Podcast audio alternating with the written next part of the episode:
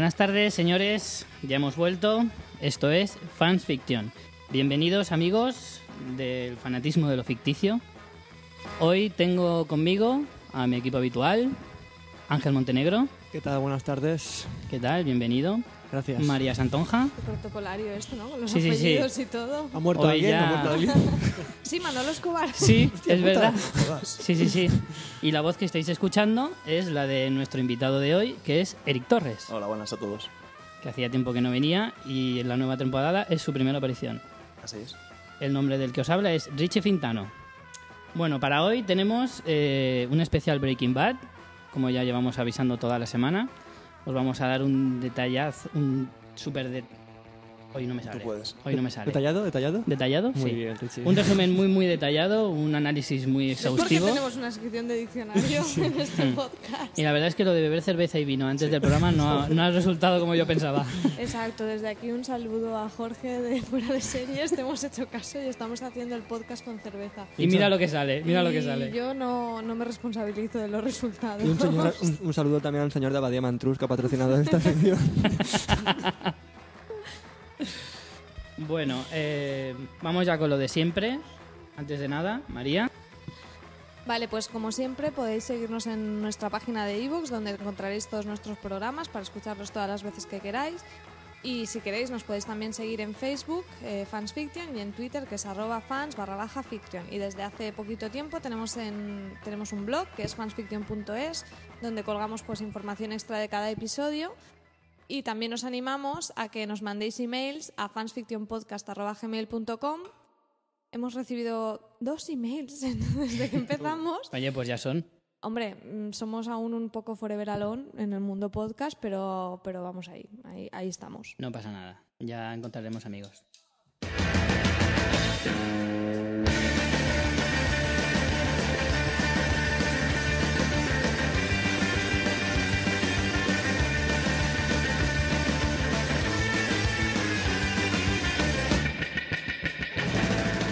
Pero bueno, ya que nos vamos a ir metiendo un poco en materia, antes de nada, unas pequeñas noticias breves. Mr. Quitanieves. Cada vez que oigo eso, no puedo evitar acordarme del capítulo de Los Simpsons y me sale solo. Bueno, la primera noticia es que está confirmada ya la cuarta temporada de Homeland, que acaba de estrenar tercera temporada, con bastante éxito, además. Yo la estoy siguiendo y la verdad es que me está gustando. Y también está confirmada segunda temporada para Master of Sex, una de las series de estreno de esta temporada en el canal Para de mí la cable Showtime. de esta Sí, para mí está la siendo de las mejores también. Me gustó mucho el piloto. Y, y bueno, simplemente eso, que ya están confirmadas. Que eso a principio de, de otoño ya es, ya es noticia. Siguiente noticia. Siguiente noticia, cancelaciones. Teníamos lo positivo, ahora lo negativo. Welcome to the family y Ironside. No sé por qué han cancelado Ironside. Ya, ya hablaremos Es inexplicable. ¿En serio? Ya hablaremos en próximos capítulos de esto, pero me parece una cosa totalmente grave, ¿eh? O sea, Ironside cancelada porque... Porque tú has visto el piloto, ¿no? He visto el piloto, sí, yo o sea, Ya os hablaremos Ya de te los habías comprado pilotos. la camiseta, super fan, El- totalmente. el La pack- silla de ruedas, pack- el- todo. El, pack de la FNAC que venía con silla de ruedas me lo tengo ya también reservado. Bueno, pues ya lo sabéis. Ironside y Welcome to the Family canceladas. Bueno, recordaros que en un par de semanas haremos un especial pilotos, si sobrevivimos a ello. Vamos a intentar ver todos los pilotos Sí, sí, y sí. daros así opiniones mm, no muy fundamentadas sobre ellos. No. Y lo, lo que pasa es que la putada de esto es que ya van cancelando series y las comentamos cuando ya han acabado, pero bueno, puede ser divertido. Ostras, pero da bajón, ¿eh? Verte un piloto de una serie que sabes que ya han cancelado. Pero Ironside no, te lo prometo. Ironside hay que verlo. Es como Carnival, se acabó con dos temporadas, pero hay que verla. Vale, y última noticia de hoy. La última noticia es sobre cine, que lo tenemos un poquito abandonado con todo, con todo el tema de los pilotos, y es que, bueno, ya ha salido quién será el presentador de los Goya para la próxima edición, y será Manuel Fuentes, el presentador y cómico catalán. Bueno, eso de cómico es un poco generoso. Le viene grande el Sí. cómico. Y, también es po- podcaster. ¿Ah, sí? Madre mía. Bueno, no, es locutor, más que podcaster. Podcaster si quiere. A mí, sinceramente, no me gusta mucho la lección. Me gustaba más Eva H. Pues a mí me da igual. Bueno, A la mí, a no me gusta ninguno de los dos, la verdad. Hombre, Bachelor hacía bastante bien. Yo no me tragué la gala entera, porque sigue siendo larguísima, aunque la han acortado. Pero, pero no sé, me gusta más como presentadora para este tipo de eventos. Manel Sí. Fentes es que me hace cero gracia. Eso lo sabe O sea, leer. es que ni contando chistes de chiquito me conseguiría hacer medio reír. Hostia, eso es chungo, ¿eh? En serio, o sea, no me gusta nada. Bueno, hasta aquí las noticias breves.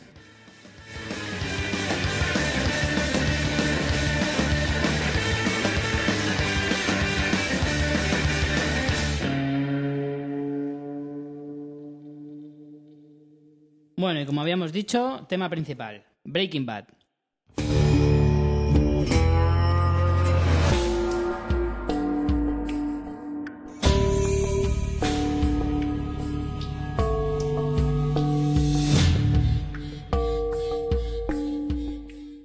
Vamos a empezar por eh, nombraros algunas de las cosas más llamativas de la serie, como por ejemplo que su primer episodio fue emitido el 20 de enero de 2008 y el último el 29 de septiembre de 2013.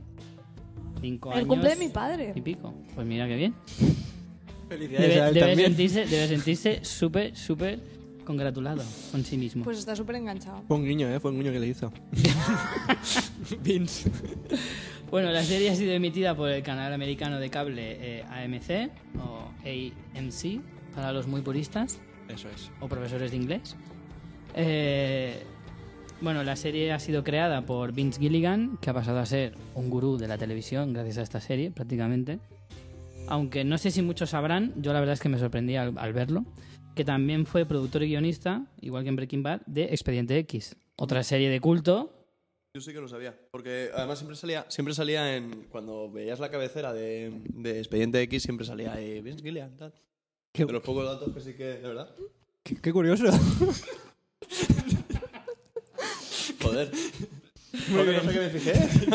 El caso es que de hecho conoció a Brian Cranston en Cierto. Expediente X. Cierto. De hecho, cuando empezó la serie, eh, él convenció a los productores enseñándole el capítulo en el que sale. Hay un capítulo de Expediente X en el que sale Brian Cranston haciendo un personaje muy parecido a Walter White, Hostia. ¿Ah, sí? que se parece un montón. Sí, es un, es un desequilibrado, que es muy inteligente y que secuestra a Fox Mulder.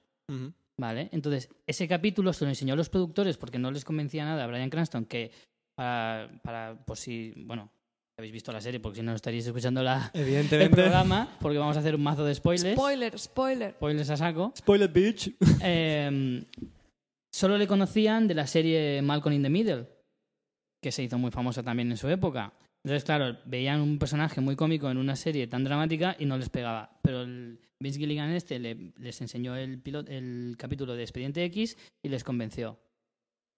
Eh, Sale en Drive, por cierto. Gran película. sí. Y también va a salir en eh, la nueva de Superman, la- haciendo, bueno, haciendo del ex Luthor. haciendo del Luthor, seguramente. Al menos es lo que están diciendo las habladurías. plan, ¡ay, un calvo! Se va a encasillar. Se va a calvo". encasillar en calvo, ya verás. Sí, sí, está claro. Es el próximo Bruce Willis. Igual que Resines. Igual.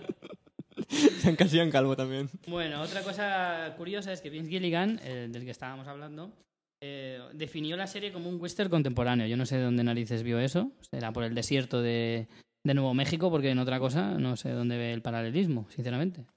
Sombreritos, sí. sombreritos, el rollo gringo. El personaje solitario. Y el ritmo, el ritmo es muy western también.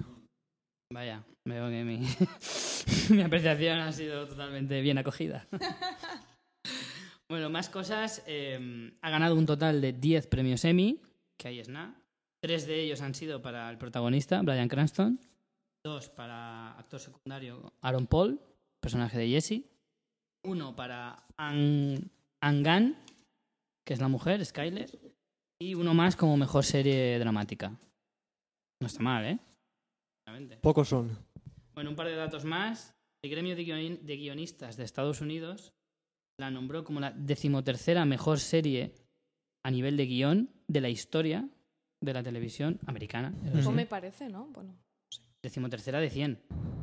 poco me parece. Sí, sí, sí. Yo la pondría Yo en las también. 10 primeras. Como mínimo. Busqué Mínimo. la página, busqué la página y entre las mejores estaba Los Soprano, alguna ya más setentera u ochentera, que la verdad es que ahora mismo no me acuerdo. Seinfeld creo que estaba también por ahí. Y esas cosas son difíciles de superar hoy en día ya, ¿eh? Bueno, ¿qué más cosas? Pues también está en el libro eh, Guinness de los Récords como la mejor puntuación en Metacritic, que debe de ser como una especie de megapágina estadounidense, donde se vota las mejores series, películas, etcétera, eh, que Pero- tiene una valoración de 99 sobre 100. Por el capítulo de la mosca. No cien.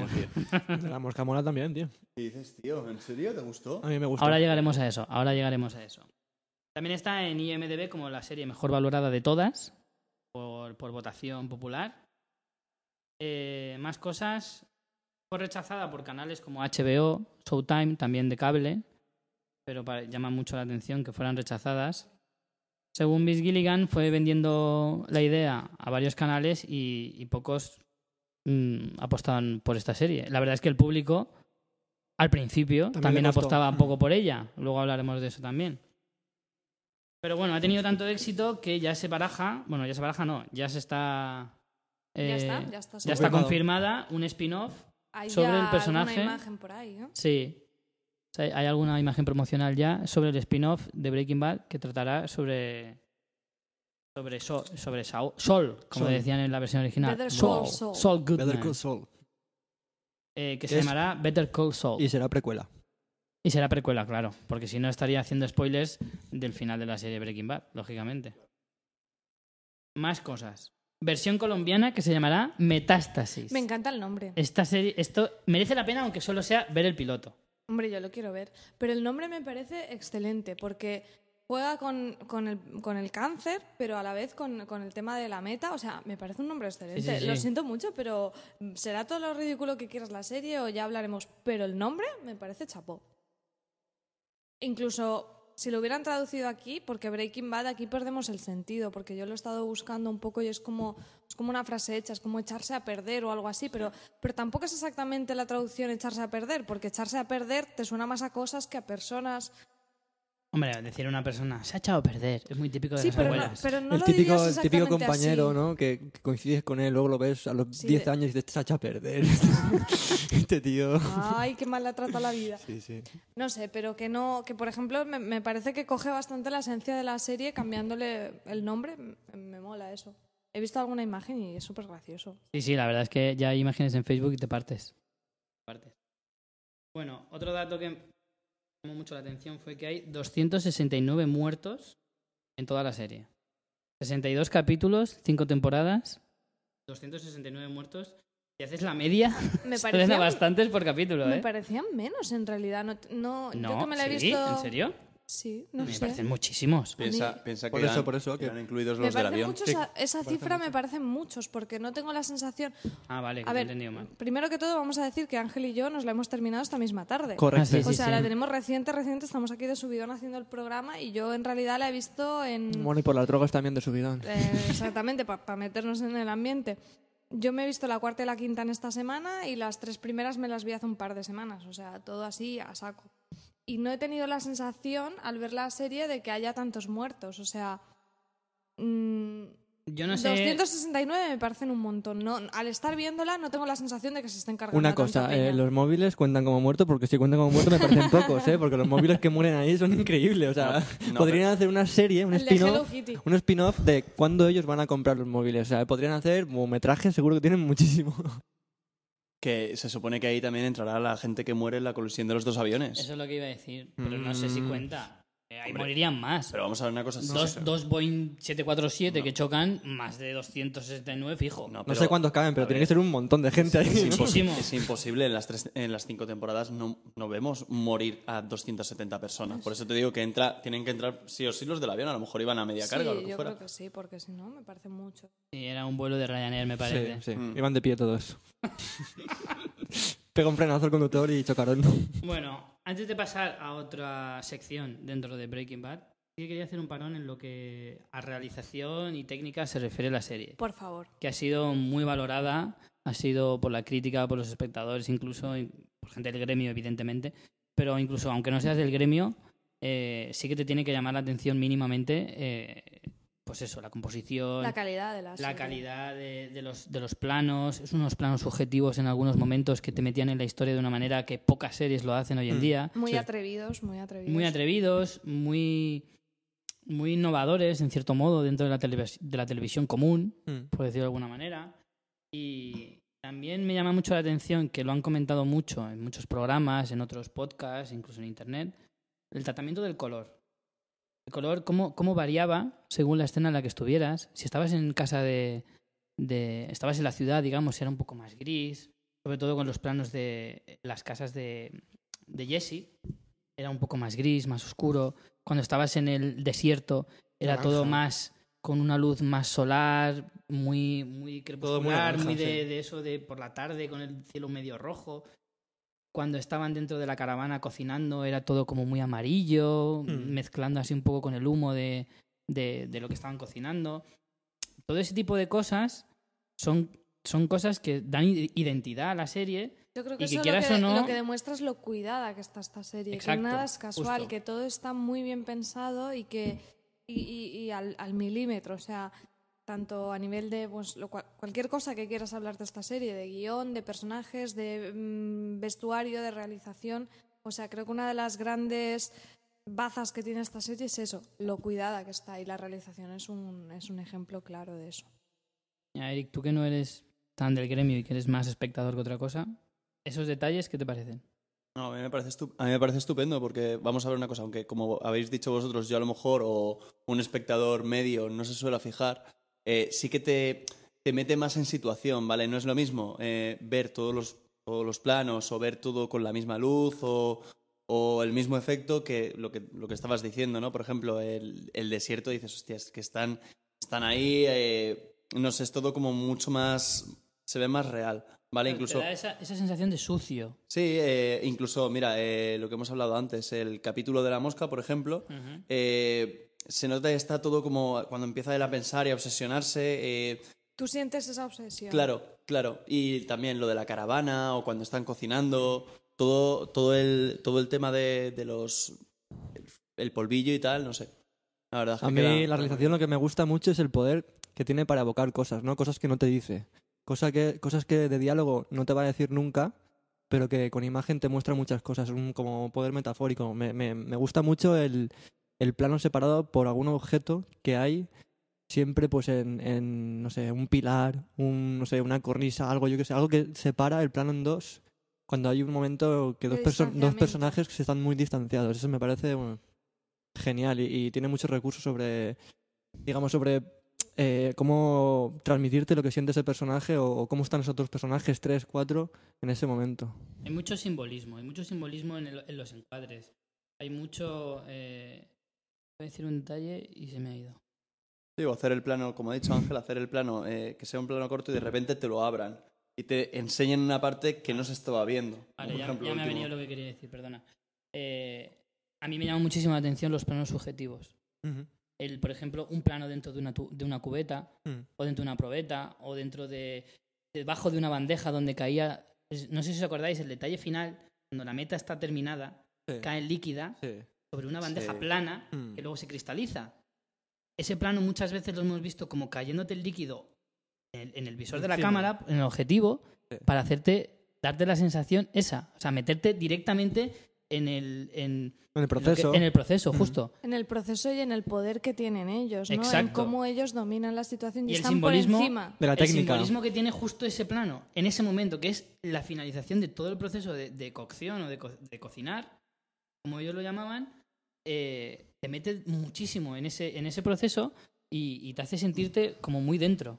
Sí, sí, aparte, yo siempre, o sea, lo que destacaría, la realización destacaría mucho, y aparte también los cojones que tienen de, de hacer incluso, pues, traveling, ¿sabes? Con, con la cámara casi casi en la, en la mano, ¿no? O sea, hacen como mucho movimiento, que de hecho hay gente que critica la serie por, por ese movimiento que hay de cámara, que no sé, no lo entiendo mucho, pero bueno. Yo creo que eso es porque la mayoría, como eso no es muy habitual en series, Claro. el ojo humano Sí, sí, No está acostumbrado Porque a no es eso. consciente, Pero porque muchas no, no series es una están in- realización de estas de, de, Claro, no. eh, típica en plan americana Claro. clásica de mm, estoy recibiendo la información y no estoy viendo el, el- el empaque, ¿no? O sea, Claro, simplemente es una me llega- realización no, que se soy sale de la consciente de la realización y eso a veces se ha criticado, pero si eres consciente, pero como que te, Te llega aporta, otro tipo de mm, información y te claro. está aportando, pues para mí chapó. Claro. O sea, si tú te- hay mucha gente que si no está acostumbrado el ojo a ese tipo de movimientos de cámara, por ejemplo, mucha cámara al hombro, Hmm. que en Homeland, por ejemplo, la utilizan un montón, en- o en series de ese tipo un poco más, eh, de un ritmo más frenético, por así Está decirlo. como más justificado a lo mejor. Claro. Y a lo mejor en esta serie, que muchas veces ha pecado de densa, de lenta, que es la mayoría de veces la, como se le ha... Malditos sean los que digan eso. Hombre, no, tampoco les falta razón, Bueno. pero no tiene por qué ser algo negativo si tú asimilas la serie bien. Hmm. Sí, sí. Es que yo creo que todo el tiempo te está dando información en realidad. Lo que Sí. pasa es que si, si tú vas a la acción pura y dura, pues Bueno, no, es una dejemos serie eso, con matices. Dejemos eso para las conclusiones finales, porque ya no estamos Yo quería decir un par de cosas sobre realización muy brevemente. Me gustan muchísimo las transiciones que hace de los espacios. Eh, se juega mucho con eso, ¿no? Pues ponerte a lo mejor la casa y ver cómo van cambiando las luces, las nubes, todo eso, porque al final el tiempo es un factor muy determinante en esta serie. Recordemos que el personaje protagonista tiene un cáncer y al final el tiempo juega en su contra todo el tiempo en la serie. Entonces, eh, cómo juegan con, con, estas elipsis me, gusta muchísimo. Aparte, eso, me- eso que dice María es totalmente de verdad, pero me gusta mucho porque pasa cuando hay elipsis temporales, sobre todo en la primera, segunda, tercera y cuarta temporada, casi casi que no pasa eso. Pero en la final de cuarta y quinta pasa mucho que saltan en el tiempo, juegan mucho Mm. con el tiempo y sí que utilizan mucho el recurso ese de, de luces de ciudad cambiando, bajando el sol, subiendo. O sea, quiero decir que lo utilizan cuando tienen que utilizarlo muy... Sí, muy acertadamente. Sí, sí.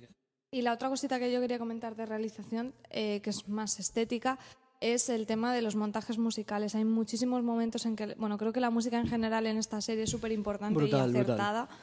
Pero aparte ya de cómo está usada en general, hay momentos que son puramente videoclip, Mm. que son geniales. Estoy recordando, creo que la primera vez que Jesse se va con Mike a hacer como encargos, a Sí. recoger dinero, hay un montaje que es genial. Canción Lo- 1977. 1970, sí. Os lo subiremos luego La- Ana al, Ana blog. La, la busqué yo también. Qué bueno. Y luego también hay otro con la prostituta esta que es amiga de Jessie. Sí. También hay otro montaje buenísimo con una canción que ahora no recuerdo el nombre, pero que habla precisamente de una prostituta y tal.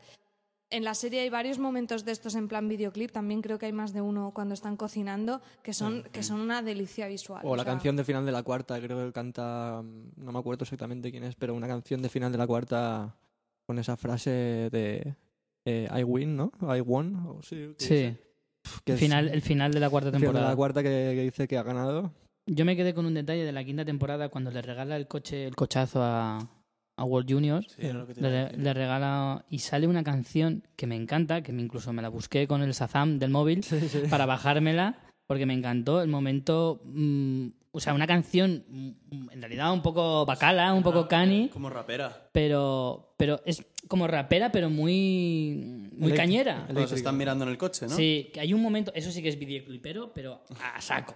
Porque hay unas imágenes de los cochazos Sí. a pero cámara lenta llegando en el garaje. videoclipero no, no, es, no bestial. es algo negativo. No, o sea, no, creo no, que está hecho súper acertado. Sí, si lo sabes hacer con buen gusto y sabes buscar el momento, está de puta madre.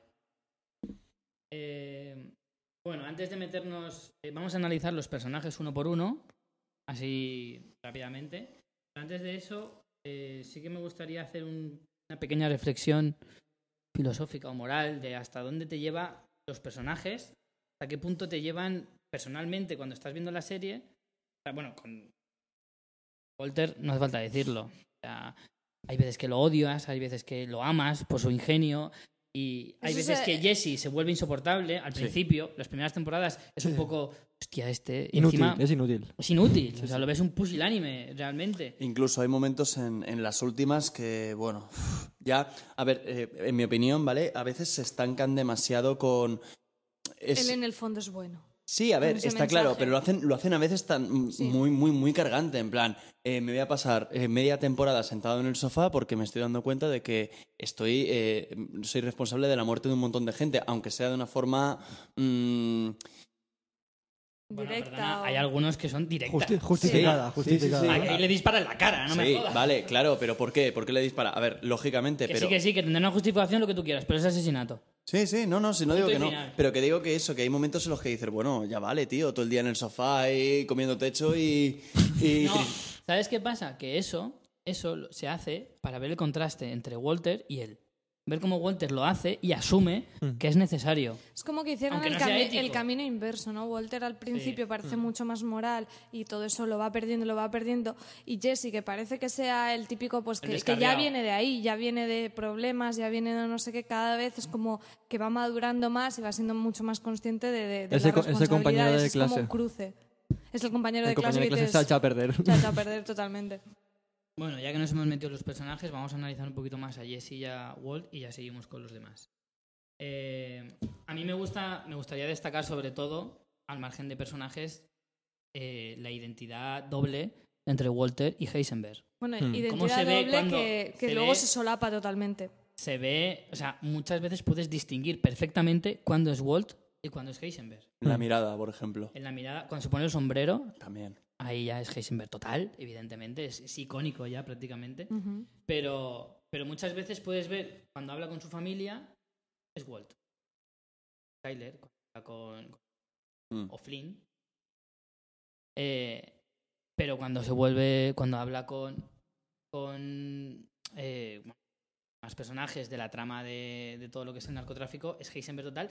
Y a mí me gusta mucho ver cómo cambia cuando es con Jesse. Eso justo es lo que me lo has quitado A de la veces, a, boca. a veces es Walt, a veces es Esa es la relación que es lo, lo- lo más interesante de esta serie, es la relación que tiene con Jesse, que a Mm. veces es te quiero matar, otras veces es súper paternal, porque al final, a- a- al fin y al cabo, es el profe, ¿no? También puedes entender mucho más eh, la admiración o el respeto que tiene Jesse con él, porque dices, bueno, al fin y al cabo ha sido su profesor, puede tener un poco esa figura de respeto, pero en cambio la de Walt es es súper esquizofrénica. O sea, unas veces es como mi hijo y otras veces lo A quiero mí me da matar la y otras sensación veces... que es un poco el hijo que nunca tuve, porque como Junior, Sí. como, como decía Eric antes, lo único que hace es desayunar y cenar, Sí. prácticamente es lo único que hace. cierto. Y quejarse. Entonces, Parece un viejo, tío. claro, Jesse es el hijo que nunca tuvo. Sí, no, pero es lo que dices, ves muy claramente quién es Walt y quién es Heisenberg y en cambio con Jesse ves como que le saca las dos partes eh, a partes Sí, iguales. con, con Jesse que con Junior, perdón. También, también es verdad que al principio, eh, en todo momento prácticamente, eh, Walter está eh, harto de Jesse porque Jesse no para de pelarla, porque es, es un tontito, ¿vale? Era el, el último de la clase. Y conforme va pasando la serie y, y Jesse eh, cocina, va mejorando, se va Se siente mejorando, orgulloso. se siente orgulloso y, y, por ejemplo, el- cuando hacen lo de... El, que para mí es uno de los momentos más épicos de, de la serie, lo del tren, cuando cambian eh, la metilamina o lo que sea por el agua. O sea, y Todd les dice, eh, lo, lo tenéis todo como muy bien atado. Tienen ahí ellos una mirada de somos el equipo ¿Qué te perfecto. creías, payaso? Claro, claro, claro. Em, a mí hay un detalle que, que no quería dejarlo pasar, es que el personaje de Jesse estuvo a punto, a punto, a punto de desaparecer la primera temporada. What the fuck? tiempo. Sí, sí. Sí, sí, sí. El personaje de Jesse, los productores querían eliminarlo. No, perdón. Vince Gilligan quería eliminarlo al final de la primera temporada. Estaban directamente. Pero Aaron Paul hizo una interpretación tan convincente y tan buena, solo los productores que le pidieron a Vince Gilligan que no se lo cargaran. Porque estaba tan bien hecho el personaje que decidieron mantenerlo. Y sinceramente, es un acierto. Sí, sí. O sea, la serie habría sido completamente distinta. sin Es, sí, es Mini punto para los productores. ¿eh? Totalmente. Mini punto para los Eh, productores. ahí, puntito a los productores, siempre criticándolos. Este puta Evans. Y bueno, pasando a más personajes, uno de los personajes más odiados históricamente en la serie, Kyler. Uf. Yo no lo odiaba tanto, o sea, bueno, Que también es verdad que ha ido creciendo el odio según iba pasando la serie. yo, bueno, como hemos comentado, es una serie que he visto recientemente, o sea que he estado huyendo de los spoilers y los comentarios, pero bueno, al final te llegan. Y había oído mil veces eso de, oh, Skyler, no sé qué, es odiosa, y a mí no me lo estaba pareciendo tanto hasta la cuarta y la quinta. En las tres primeras temporadas me parece que ya está ahí a su play, que es en plan, bueno, sí, es molesta porque es como, ¿dónde estás? No sé lo que piensas, no sé qué, pero al final entiendes bastante su posición. Pero en la cuarta y en la quinta, cuando ella ya sabe el pastel, esa doble moral que tiene es cuando te irrita profundamente. Y sobre todo, me parece que es la quinta, porque ya mezclo un montón, ese punto en el que está en plan superida y se pone con, con Walt en plan mm, vas a hacer daño a mis hijos, lo cual es totalmente absurdo. Porque entiendo que tenga miedo de tú estás en movidas muy gordas y va a venir alguien a, a- aquí a hacernos daño. Pero llega un punto en que ella está en plan, tú mismo vas a hacerle daño a tus hijos. Y eso es totalmente absurdo. Y, y ahí es donde sí que a mí Skyler me irrita profundamente. Yo no, no estoy. A ver, yo no estoy de todo de acuerdo, ¿vale? A ver, a mí Skyler me cae también como el puto culo. El momento piscina llamar la atención la odio. O sea, la odio profundamente. Porque realmente es que no, no sé qué quería conseguir con eso. Pero eh, yo Me sí. encanta que ahí se critica a Skyler y no a los guionistas. No, a Skyler por payasa. Sí, sí, sí, sí. No, no, Eh, los guionistas era lo han hecho muy bien, consiguen no. lo que quieren. Pero eh, yo, por ejemplo, lo que pienso es, eh, en- al final, yo sí que creo que Skyler realmente es madre, ¿vale? Y ve que a, a Walter se le está yendo tantísimo la pelota, porque el problema es que como Walter, por, por, por su forma de ser y por lo que, lo que hace, eh, parece que es que al final llega un momento en el que quiere que lo pillen. O sea, ¿qué necesidad tenías de dejar el libro? Joder, lo tiras. Vale, sí, ¿quién va a entrar en tu casa y se va a poner a mirar eso? Pero realmente todo, al final, el genio mm, Quiere que se descubre su obra. se descubre a sí mismo es como que él tiene esa necesidad entonces qué pasa Eh, cuando ya se le va todo de las manos mm, pues eso eh, ya es todo a tontas y a locas y en mi opinión eh, Skyler lo único que hace bien en la película es eso al final entre comillas intentar dentro de toda la cagada que ella ha hecho por su parte eh, alejar a sus hijos de, de él Pero yo creo que eso es cuando ya la mierda revienta muchísimo. Porque mientras es como, ay, bueno, yo estoy aquí blanqueando dinero para mi coleguita, no pasa nada, esto no pasa nada, esto no pasa nada, cuando tan tonta no eres. O sea, está claro que Skyler en ningún momento nos la retratan como una ama de casa tonta. O sea, ves que es un personaje que es una tía muy inteligente. Entonces, cuando ves que no se entera, es precisamente porque no se quiere enterar. Y luego cuando se pone en plan, ay, que matas gente, ay, qué mal, dices, "Mm, joder, ¿qué te esperabas? Es ¿sabes? un poco Cristina de Borbón, me parece. Sí, esto es Tengo toda la sensación. Sí. Tengo toda la sensación que hay un paralelismo entre Urdangarín y, la- Walter White. ¿Y qué te parece la pantoja? Como referencia. Se Me ha venido a la, a la mente la imagen, ¿no? Es que es eso. eh, Ella es como muy en plan, venga, va, no, pues vamos a hacerlo del lavadero porque esto está súper bien. Pues mira qué idea más buena, porque yo soy súper lista. Pero luego es como, ay, vaya, venga, va, por favor. O De sea, todas formas, yo creo que Skyler no le ve las orejas al lobo hasta que no ve que entra la gente en su casa, que amenazan a sus hijos y lo ve con sus propios ojos. Porque una cosa Pero es que te porque le diga, conviene. una cosa es que pilles a tu marido, que no te lo cuenta directamente, sino que tú le has pillado, diciéndote, no, es que estoy aquí trasteando con narcotraficantes, no sé qué, a ver cómo cogen a tu hija recién nacida, tres encapuchados con pasamontañas. Ahí es donde eh, a Skyler le entra el canguelo y dice, hostia, por aquí no paso. de todos modos, una. Que también es un poco ser un poco inocente. No, es que eso es lo que yo, ahí es lo que voy. Yo creo que ella no es inocente, simplemente es, eh, o sea, Skyler es el gran ejemplo de cuando alguien no quiere ver algo que es evidente porque no le conviene. Y me parece buenísima la escena, es del último, penúltimo capítulo, en que su hermana Marie empieza, cuando se Marie se entera de, de quién es Walt, empieza a hablar con ella y dice, ay, te enteraste entonces. Ah, no, aquí no. No, entonces cuando en la piscina, ah, no, aquí no. Entonces lo del lavadero, ah, no, lo sabías de antes.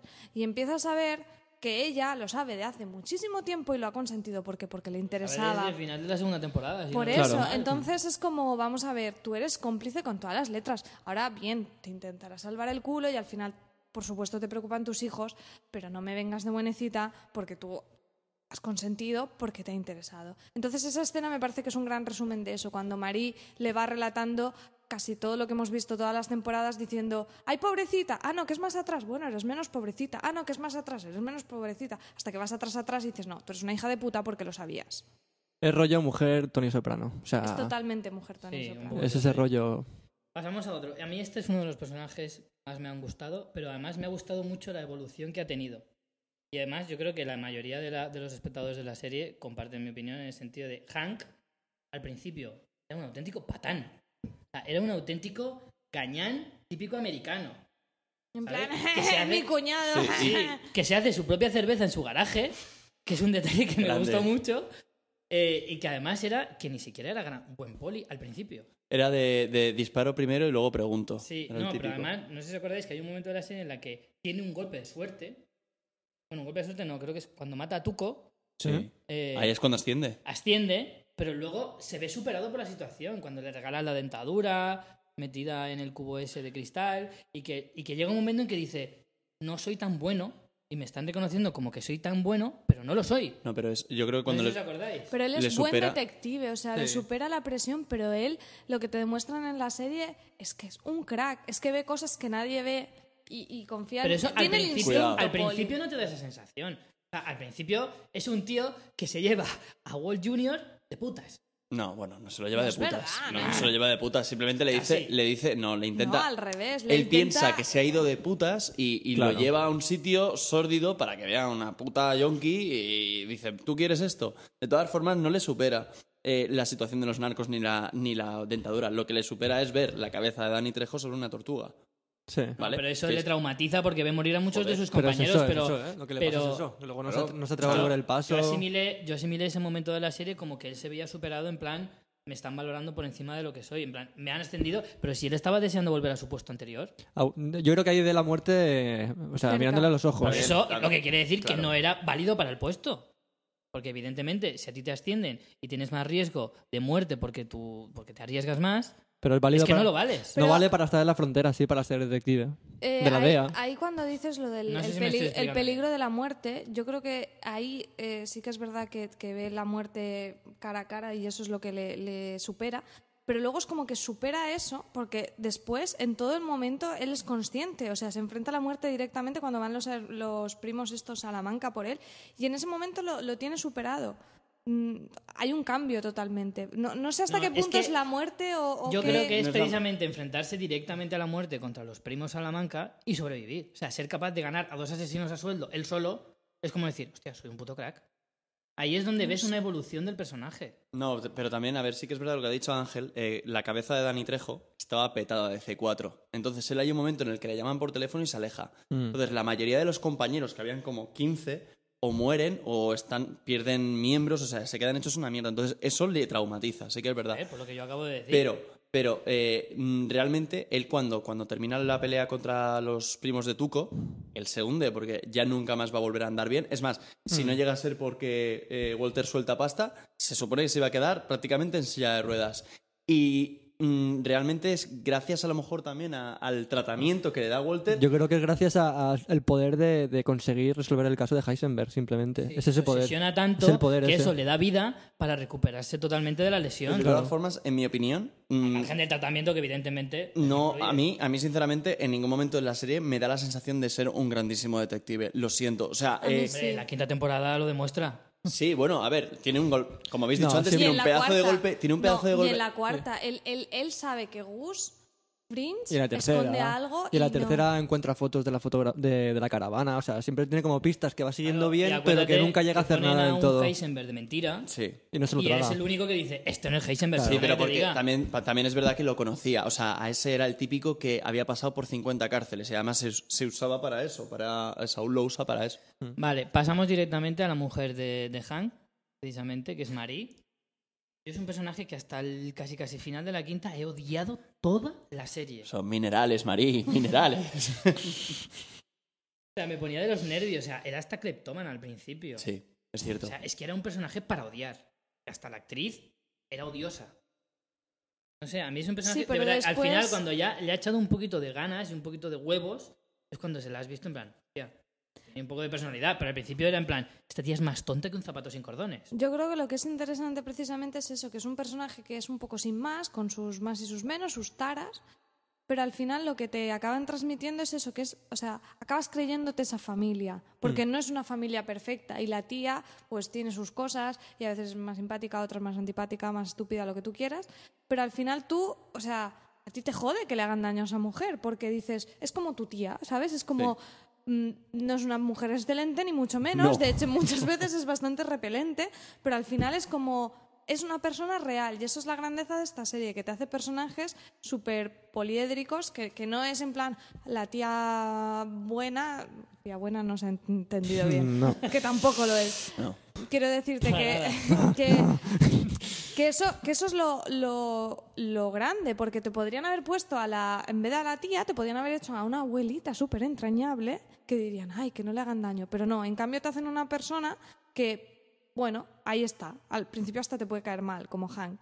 Y en cambio luego es como, joder, es que es mi familia, no me toques a mi familia. Y eso es lo que me La parte de la evolución del serie. personaje, como que te encariñas también con él, ¿no? Cuando lo pasa mal con Hank, que Hank está súper borde, quiero decir, esos momentos son como Sí, de tensión hacia ella. ella, son muy, muy Yo buenos. creo que es a partir de, de que disparen a Hank, cuando se queda medio paralítico, a- cuando ya el personaje cambia y evoluciona. Y el capítulo que le, que le, que le- digamos, le ofrecen, ¿no? Le brindan es el de que va por casa por casa viendo eh, casas piloto. Huyendo de su sí. realidad Huyendo en totalmente. plan Second, second que, Life. que vuelve a su, a su problema Sí.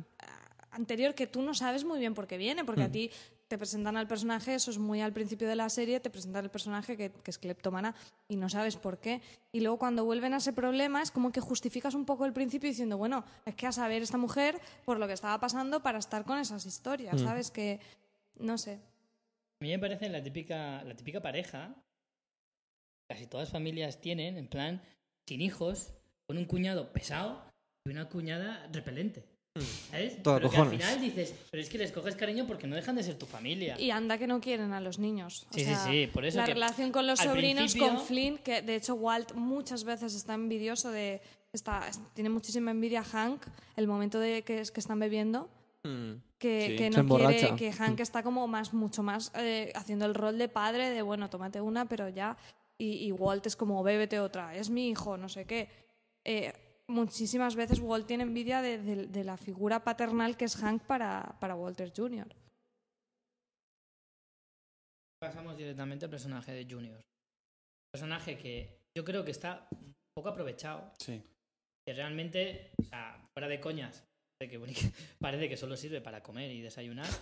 eh, al principio, a mí me incomodaba el personaje. Me incomodaba, eh, no por su minusvalía, ni mucho menos, pero porque me parecía muy forzado. Sí. O sea, era como hacer como una familia demasiado desvalida. La mujer embarazada, el padre con cáncer, el hijo minusválido. Es como... demasiado, ¿no? Falta, falta que Pero- el perro sea ¿Ves? Yo, tetrapléjico. yo eso no lo vi así porque Que creo tengo que... una campana de esas, ¿no? la campana de la no lo- vergüenza. No lo, vi así porque creo que en ningún momento tratan a- al personaje de, de Walter Jr., de Flynn. O sea, tampoco Mm. se habla en ningún momento de su enfermedad ni de su nada. Bueno, al está ahí, principio o sea, sí. no, se imagen- recrea la en imagen es da- la, la imagen la en imagen conjunto de la familia te da una sensación como decir, hostia, macho. Falta que, falta que Hank fuera manco, ya para que todo Claro. fuera horrible. No, no, un garcio, un garcio. Lo veo, lo veo. Sí. Que eres el que tiene dos, que puede coger cigarros poco- y pocas cosas más. Se pasan a lo mejor un poco de drama en cuanto a la situación Claro, de la al familia. principio me parecía un poco forzado. Luego, a mí lo de la minusvalía. mm, Es que luego parecía integras, bien. no- no lo es- integras no y- molesta. Y, te parece bien. Pero me parece que el personaje está un poco desaprovechado. Demasiado. Pero yo ahí creo que eso también viene un poco por lo que hablábamos antes, ¿no? Porque al final esa figura la hace totalmente Jess. Entonces, la relación padre-hijo, en realidad en la serie la estamos viendo todo el tiempo con Walter y con Jess. Sí, sí, está claro. Entonces, en realidad creo que, que Walter Jr. está ahí precisamente para ver eso que le falta a Walter y que suple con Jess. No, no, no hace otra cosa. O sea, Flynn está ahí para evidenciar una, una carencia que ha tenido Walter con, con su inocencia. familia, con su... Y también es la inocencia de Heisenberg, o sea, bueno, de, de Walter. Es como su, su- lo que le queda Su de ino- punto débil, lo que ¿no? le queda de inocencia, de, digamos, de su no propia sepa, que no lo personalidad que se rompe hasta que hasta que le sabe, ¿no? Y ahí ya es Heisenberg total. Totalmente, sí. Uno de mis personajes favoritos es Saúl. Bueno, Genial el personaje. pero es que cada gesto, cada, cada Sí, sí, cosa sí. que dice. Y los diálogos, por favor. A mí, me, ¿sabes qué me da la sensación? De que ese tío, hasta para, dar- hasta para pedirte la hora, parece que te está haciendo un anuncio. Sí, es, sí. es el hombre anuncio. O Y sea, es el en punto to- de todo el humor en rato la serie. parece que está posando. Él y su guardaespaldas, el gordo. El gordo, que es brutal. El El gordo, el gordo. Que me hizo gracia, me hizo gracia en uno de los. Eh, mando un saludo a los de OTV, que me tragué su, su especial de Breaking Bad entero y me encantó. Y hicieron un comentario que me hizo mucha gracia: fue que están todos los temas de la serie al final están cerrados, menos el gordo. Es verdad. Que no se sabe qué pasó con él, porque se quedó en el hotel y ahí te pudras. Lo dejan ahí en el piso franco. Me hizo mucha gracia eso. Bueno, el caso es que Saul Goodman. Eh, hombre, Better Call Saul. no sé, a mí me parece que Saúl es un personaje que como secundario es brutal y en la serie encaja de puta madre, pero no sé si tiene personalidad suficiente como para una serie para el solo. ¿eh? Yo tampoco lo veo de principal. Hombre, lo que está claro es que al menos la primera temporada muchísima gente la va a ver y, y si va bien, va bien. O sea, creo que es una apuesta bastante segura. Saben que, Se, Yo con- no- se sí, confirma el formato, ¿eh? El formato 50 minutos igual. O sea, no sé si para una serie de 50 va a aguantar. Sobre todo porque el tono Sí, será no bastante diferente. spin-off, Supongo, no supongo. Eh, bueno, no sé, ¿qué, vos- ¿qué os parece a vosotros el personaje de Saúl? A mí me parece que es el contrapunto cómico súper necesario para esta serie, si no sería muy densa. Y cada vez que entra en pantalla es como que uf, desahoga muchísimo. Sí, eso es verdad. Le quita mucho dramatismo. a- Descensa que te cagas. Es, no sé, creo que está muy, muy acertado. Aparte que es como un comodín. Fijas en las tramas, cada vez que dices, ¿y cómo van a salir de esta? Solución. ¿Qué pasa? Casi casi en cada capítulo. Enseguida, en cuanto no saben por dónde salir, en cuanto. Para no darle, en plan, el, el- el sombrero de los trucos a, a Walter White, en plan, no siempre puedes salvarlo todo. Es Doraemon. en plan, sí, es un Ya poco Doraemon. Doraemon. En plan, ¿qué nos falta aquí? No sé, sácate lo que sea. El ahí. barricópter. A mí hay dos puntos de, de Saúl que me gustan mucho. Uno es eh, cuando lo contratan, que lo secuestran y les dice, con las manos atadas, le dice, venga, metedme un dólar, aunque sea en el bolsillo, y soy vuestro abogado. Eso me gusta mucho y también me gusta, sobre todo en la última temporada, cuando empieza con, con sus analogías de, eh, no, bueno, el... Mándalo a Belice. Sí, o eh, os acordáis del perro, no sé qué, era un perro muy bueno, pero al final, para referirse a, bueno, a este tienes que matarlo. Son- Es son como un hijo puta políticamente correcto Sí. todo el tiempo. Son ¿sabes? comparaciones muy, muy Sawyer de perdidos, que hacía como esas pequeñas coñas, esos nombres que te ponía, con esos apodos que tenía para todo el mundo. Nunca Siempre decía- gracioso. o sea, claro, es el típico tío que nunca te dice las cosas a las claras. Sí. ¿Sabes? No, Que siempre usa metáforas, usa algún Es tipo como, de es como si fuera eufemismo. un, un- un tío que, que sabe las reglas de todo, es como si fuera un jugador de cartas súper profesional, ¿no? Sé las reglas de todo, pero con, con eso es mi gran ventaja. Es como, Mike, no te puedo decir dónde está mi cliente porque, claro, soy su abogado y sería ilegal, pero me voy a ir y no te voy a decir que no mires en mis cosas del escritorio, ¿sabes? Siempre tiene ese tipo de, diálogos que son brutales, en plan... mm, no te puedo decir esto, pero busco la trampa legal y, y te lo suelto. Os juro, os juro que esa situación me pasó igual en la universidad con unos documentos de un profesor. Venga, ¿En va. serio? Ahí, ahí os lo dejo. Sí, el profesor dijo, bueno, yo esto no lo puedo pasar, pero dejo el ordenador encendido. Ahora vengo. os lo juro. Era el profesor Better Call Saul. Y luego, y luego ya por último, el, el, el contraste que hay de, de Walter con Saúl, ¿vale? O sea, la transformación de Walter en Heisenberg, cuando Saúl le empieza a decir algo y, y ya... Sí, como Walter- primero el, eh, Ta- Saúl es como que maneja el cotarro Sí. y luego es como, perdona, tú eres aquí mi perro, ¿sabes? Tú Y eres mi putita, mando. prácticamente, se lo dice. En las últimas, en, las- en la última temporada, cuando Heisenberg está más subido que nunca, le habla en un tono y de una forma en plan, tú aquí, cuando yo diga, como yo diga.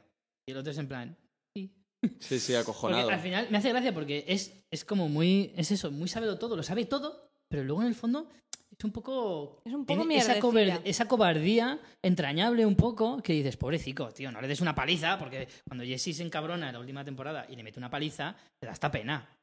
Joder, a mí Es me como, esta que, pena. es como que sus límites, por muy hijo puta que parezca, que te hacen, te hacen parecer Sí. que es un hijo puta que te cagas integral, siempre los límites, Walter supera sus límites. O sea, su, su conciencia, su ética siempre se supera por Walter. Es como Jeremy Irons en la tercera de Jungla de Cristal que dice, no soy un monstruo, aunque a veces trabaje para monstruos. Eso es, eso es. Viene al pelo para Saul Goodman. Bueno, pasamos a los dos últimos. Eh, Mike, que yo en el guion me ha gustado, me gusta poner, me- he puesto una pequeña descripción de cada uno y he puesto el honor del delincuente. Totalmente acertado, Richie. Me ha gustado mucho, me lo considero Mm. muy acertado a mí mismo. Exacto. Se nota que el alcohol ha hecho buen trabajo hecho- ha hecho un mella. trabajo que te cagas. Mike, para mí, después de Hank, creo que es mi personaje favorito. O sea, vuelvo a lo mismo que me repito mucho, pero esto es la, la grandeza de esta serie. Secundarios como Mike, que, Claro. que están retratados de una manera magnífica. En otra serie no encuentras un personaje tan bien definido para un personaje de, de- pues para los minutos que ocupa en pantalla un personaje como Mike. No te lo describen de la manera que te describen a este personaje, que me, que me parece que es redondo. O sea, chapó. Sí, sí, es el, es el, el- el señor lobo de, Sí, sí. de la increíble. serie. Pero aparte, teniendo la, la cara con menos expresividad Sí. de toda la serie. Bueno, no es que tenga poca expresividad, es que tiene solo una. Tiene poco, Y movi- es- tiene poco estoy movimiento. enfadado. Sí. Estoy enfadado. ¿Me cuentas un chiste? Enfadado. Mm. Voy con mi nieta, enfadado. ¿Me das dinero? Enfadado. No, ¿Me detienes? Enfadado. Los momentos Todo. con la nieta ¿Me son voy a bastante- merendar? Enfadado. Los momentos con la neta son bastante. Son un poco el contrapunto Sí. del personaje, porque ahí te demuestra que no es solamente un, un sicario. Pero un ¿no te da la sensación de que es un poco tapadera?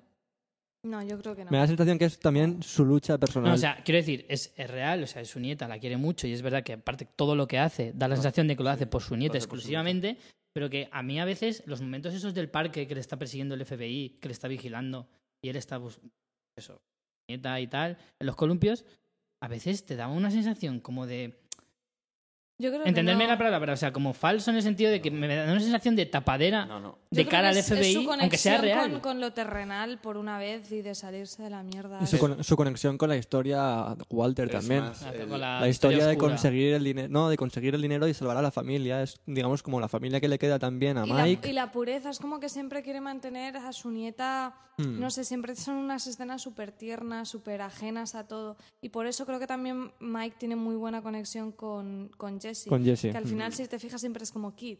Siempre Sí. le llaman niño, siempre... Chaval. Y luego Hank pilla el rol de Mike. Y Mm. también le llama Kid, todo, bueno, Kid en la versión original, que le llaman chico, ¿no? Todo el tiempo. Porque tienen ese puntillo así paternal. Y después de Mike... Es como muy achuchable Jesse en algunos momentos. Sí. Es como, che, pobrecico. El peluchín. Y después... No, y queda, queda claro en el, uno de los vídeos del que hablábamos antes, el Sí. de 1970. Es que hablábamos antes, lo subiremos el vídeo al blog para que lo veáis. Pero Hay lo vas a cantar momentos. tú, por favor. ¿Eh? Lo estabas haciendo muy bien. El 1970. Es que la tía que lo canta tiene un tono así muy raro. Eh, ese vídeo está brutal porque es un vídeo en el que salen eh, Jesse y Mike, es cuando empiezan a. Cuando conectan por sí, cuando vez, conectan, se asocian y, y un poco como que Mike lo acoge Mm. bajo su ala, así como aprendiz, digamos. Y ves a Jesse que está súper aburrido en el coche y empieza a hacer el subnormal. Empieza a poner la cara contra el cristal, empieza a hacer el chorra con el paquete de, de tabaco, a poner la radio, a ponerse la cinta del cinturón de seguridad en los ojos, como un crío, y lo ves súper entrañable. Y Mm. ves a Mike al lado, en plan, puto pesado de los cojones, estate quieto, para allá, no sé qué. Y eso es súper entrañable, en realidad. Yo creo que, que Mike es eso, es un personaje que todo el tiempo eh, es lo que Walt debería haber sido, en realidad. Le dice, mm, tú, tú tienes la culpa de todo, con Gus Fringe estaba todo montado y todo se ha liado porque tú no has sabido estar en tu parte. O sea, Mike es el, el, el perfecto, el perfecto ayudante o el perfecto empleado que siempre va a estar, en- sabe perfectamente cuál es su lugar y saca beneficio de eso y nunca se va a exceder de los límites. Y por eso a Mike le irrita tantísimo Walt, porque Walt es todo salirse de los límites. Claro. Es- Y el momento en que muere es muy, muy emotivo por eso, porque es lo que le echan cara. Y cuando se muere, o sea, en realidad no, no, Mike no creo que odie a Walt por nada, simplemente es como tú eres la variable que trae caos aquí. Mientras que yo seré más, menos hijo puta, pero tengo muy claro cuál es mi camino. Y tú me lo, me lo jodes. Tiene el papel del te lo dije. Tú has Sí. salido mal por te lo dije. Y luego a mí también me dio mucha. Me dio, me dio cosillas, tío, cuando, cuando viene el FBI y se lleva a la nieta. Y él es lo que más quiere y tiene que. Tiene que irse. tiene que dejarlo. O sea, tiene que dejarlo y decir, bueno, ahora ya se ha ido toda la Se mierda. siente derrotado ahí. Mm, Sí. Sí, porque por eso cuando, va, cuando, cuando queda con Walt para que le dé la bolsa con el dinero y todo eso, cuando muere en realidad lo ves como que ya, ya estaba muerto diez minutos antes. O sea, él ya es como, mira, tío, tú, tú me has jodido todo y ya me da igual. Y, y ya por último, lo de el tema, cuando me hace mucha gracia cuando, cuando le ha disparado, que ya lo ha matado prácticamente, y le dice. Ay, Hostia, chico, me sí, total, cuenta". si la, si la lista me la podía haber dado Lidia. O sea, ya es que ya ahí em, eh, Walter ya es en plan, mm, tengo que, persona que no me interese, cabo suelto, ya es matarlo. O sea, ya ahí eh, no busca tampoco, es, Sí. no me interesa, pum, fuera. ¿Sabes? Pero ahí se ve un poco lo que hablábamos antes. Eh, Heisenberg se salía tanto de lo establecido que a veces Es se le iba de las manos, es que como en ese caso. Ese es el caso de, de, de, de Mike como diciendo, "Mm, No ¿ves, necesidad. tío? No piensas una mierda. Claro, O sea, yo veo, Si te hubieras ceñido, todo iría veo bien. reflejado en el rostro de Mike cuando se está muriendo que hasta le dice, déjame morir en paz. Mm, sí, sí. Veo reflejado el, el- eh, justo esa frase en plan, mm, al final ha vencido lo que, lo que estaba mal. Por decirlo de alguna manera un poco simple, como decir, qué rabia me da. Se siente ahí derrotado más que en ningún otro momento el decir, eh, al final me has matado por hacer las cosas mal. Mm. Mm. Para mí una de las, o sea, bueno, cuando muere Hank, yo es que se me han muerto los dos que más sí, me sí. gustaban, pero creo que incluso me, me emocionó mucho más lo de lo de Mike. O sea, para Hmm, mí fue como es de los momentos más trágicos de la. Mm. Bueno, la no serie. adelantemos acontecimientos. Eh, último personaje nombrable obligatorio es Frink. Frink. A mí me parece el villano. A mí es que los villanos tranquilos siempre me han encantado. Te ponen cachondo, ¿no? Sí, sí, o sea, me ponen, me ponen burrísimo, en serio. Cómo se arregla la americana, ¿no? Sí, o sea, ¿cómo es capaz? eh, bueno, yéndonos ya directamente al. Es que no quiero adelantar movimientos, o sea, momentos de la serie porque es a lo que vamos a ir después. Pero esa forma tan inquietante que tenía Gus Fring de decirte tanto buenos días como voy a matarte, Mm. te lo dice en el mismo tono y es súper inquietante porque Mm. eso, cuando al principio, no, mm, no te dice mucho, pero cuando ya vas conociendo el personaje y te das cuenta de que todo lo hace igual, llega un momento en que para pedirte una servilleta estás intranquilo, en plan, Mm. hostia, en cualquier momento pasa algo. Es que un malo que esté en un establecimiento de comida rápida y Claro. que ponga Coca-Cola, Claro. en plan, soy un encargado y encima soy un encargado guay de los de que voy y lleno Coca-Cola. O sea, Es súper trabajador. Dios o sea, mío, ya quisieran los de acojónate. McDonald's de aquí, de Alicante, Sí, sí, sí. tener un, un empleado así. No sé. ¿Qué- Ángel- Eric? Yo sí que a mí me gusta mucho el, el- el papel de, de Gus porque al margen de toda su historia, cuando hacen un poco el recuerdo de por lo del tema de los pollos hermanos. eso su- para mí es lo más interesante cuando van al pasado. con Pues mira, a mí lo que me resulta más interesante de este personaje es que gran parte de la personalidad de Heisenberg está imprimida por él. Porque él le hace ver que eh, las, las cosas tiene, tiene que. O sea, él tiene que tomar el control de las cosas. Lo que pasa es que luego, claro, Heisenberg hace lo que él quiere. Claro. ¿Vale? Pero. no se toma su tiempo. Claro, él le dice, esto lo tienes que hacer así, esto así, esto así. Y también eh, el hecho de que, como al principio, eh, Walter es tan, vale, vale, sí, a tu manera, y cómo eh, mm, Heisenberg es en plan, eh, ya llega un momento en el que, eh, no, eh, no me gusta cómo estás haciendo las cosas, yo quiero Tiene más mi parte, no me parece bien que tú te estés llevando 80 kilos y yo me lleve 4. Y no sé, me... Es un poco lo que tendría, o sea, lo que hablábamos de Mm. Mike, Gus Fringe es como tendría que haber sido Walter, porque al final Gus consigue lo que quiere. Es como, tardo 20 años en vengarme, pero me voy a vengar. Mm. Y el problema es que Walter no hace eso, Heisenberg, como queramos. Es como, le puede la ansia, le puede el, el ímpetu, y al final todo eso es lo que, que provoca el, el caos y el que le salgan las cosas como le salen, en realidad, porque no tiene esa paciencia. Porque lo hace todo precipitadamente, mientras que Gustavo Fringe es como, soy igual de hijo de puta, pero es que además hago las cosas en frío. Es que viendo la serie me di cuenta de una cosa y es, ¿cuándo pensaba Gus Fring eh, disfrutar de su imperio? Porque iba con un Ya, coche utilitario de es mierda, verdad, se pasaba el día en, el, en, el pollos, en, los, en los pollos hermanos y dices, tío, tendrá como 200 millones de dólares de los años que lleva traficando. ¿Cuándo piensas disfrutar de eso? Y que te maten antes de disfruta- disfrutarlo es una putada. es la extrema- la extrema Disfruta cautela. del poder, Mm. disfrutas del poder, no del dinero. Disfrutas de saber que tienes Eso eso. sí, lo puedo control. entender más. Él lo tenía todo bajo control, entonces no, no se le escapaba ¿Tú nada. sabes el vacile de ir a la DEA en plan, ¡yeah, pollo para todos! No me jodas, eso fue un tío. puntazo, O sea, ¿eh? eso, ese hombre, eso, eso no se lo paga con dinero. Eso él se iba a su casa y se quedaba más a gusto que nadie. Y le daba igual el Decir que dinero te has meado en tuviera. la cara de todos los oficiales de la DEA, eso es verdad que no se paga con dinero. Y una cosa Muy también, buena afirmación. una cosa también que el personaje es, a ver, es muy Aníbal, la serie Aníbal. Mm. O sea, el tío es totalmente, digamos, en plan una clase, o sea, podría ser per- perfectamente presidente del Real Madrid, ¿sabes? Florentino Fernández. Me encanta, me Pero- encanta sobre pero- todo que sea del Real Madrid y es la segunda comparación que hacemos. O sea, no sé, el Madrid no siempre dice que es un puto club señor, pues Sí, eso sí. sería, su presidente, Ah, ¿sabes? de verdad. Y a- aparte como que pega, ¿no? Asesino, aparte. Y con pollo. Ya con, yo como madridista me estoy empezando a sentir un poco insultado, pero... Y a ver, lo que me choca mucho del personaje es... eh, el tío es chileno y el castellano que habla es una mierda. Estamos en pollos, hermano. Dice, pero ¿este que no ha salido de una tumba o qué? eso- Habla castellano O antiguo. sea, yo tengo, tengo gente chilena a mi, a mi lado y no hablan así, te lo prometo. Sí, sí, sí, eso, eso, que eso me dolió mucho, ¿eh? Eso me dolió mucho. A mí hay, en cuanto a este personaje, sobre todo, lo que más me gusta es ver ese, ese duelo de, de personalidades con Heisenberg. Cómo, cómo le desafía constantemente.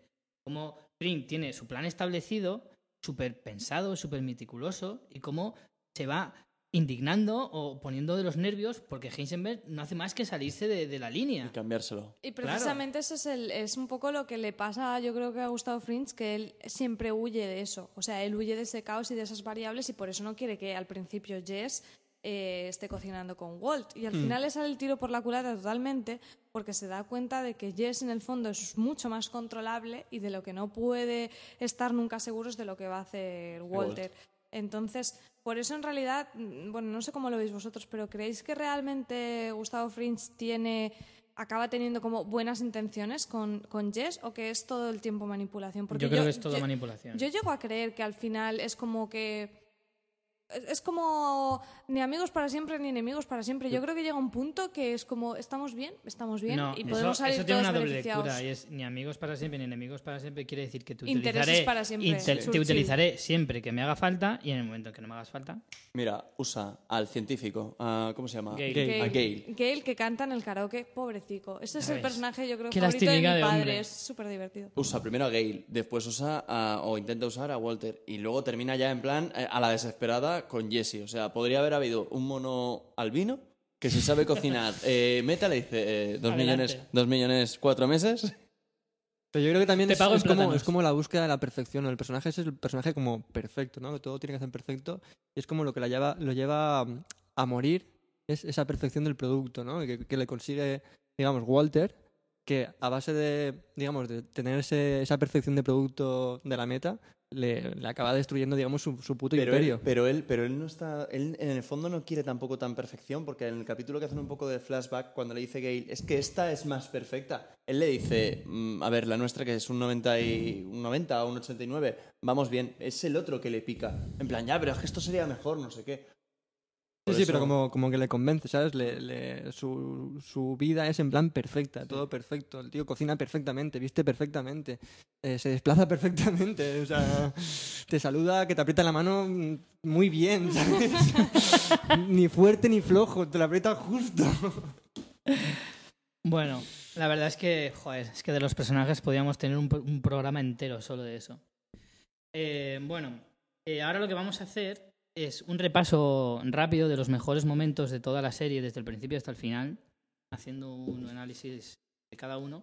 Pero antes eh, queremos dar las gracias a uno de nuestros mayores oyentes y mayores fans, que es nuestro amigo Jorgencio, en Twitter, Arroba Jorgencio barra baja. arroba Jorgencio barra baja, Seguidlo, que es el que nos pena. ha enviado un audio comentario respecto a la serie.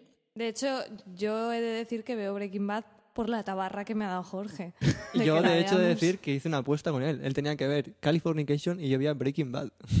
No es mal cambio. No, no, además, No, es mala apuesta. No sé cómo va con Californication, pero aquí Poco estamos hablando... perdido, seguramente. Seguramente.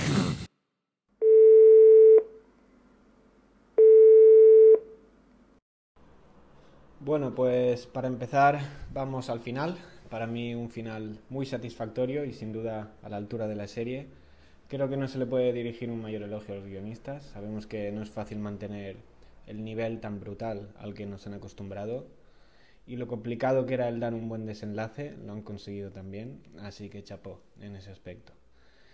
Y bueno, ya entrando más en la parte argumental y por, tener, y por meter así spoilers a saco, pues comentar sobre las dos grandes figuras de la serie, ¿no?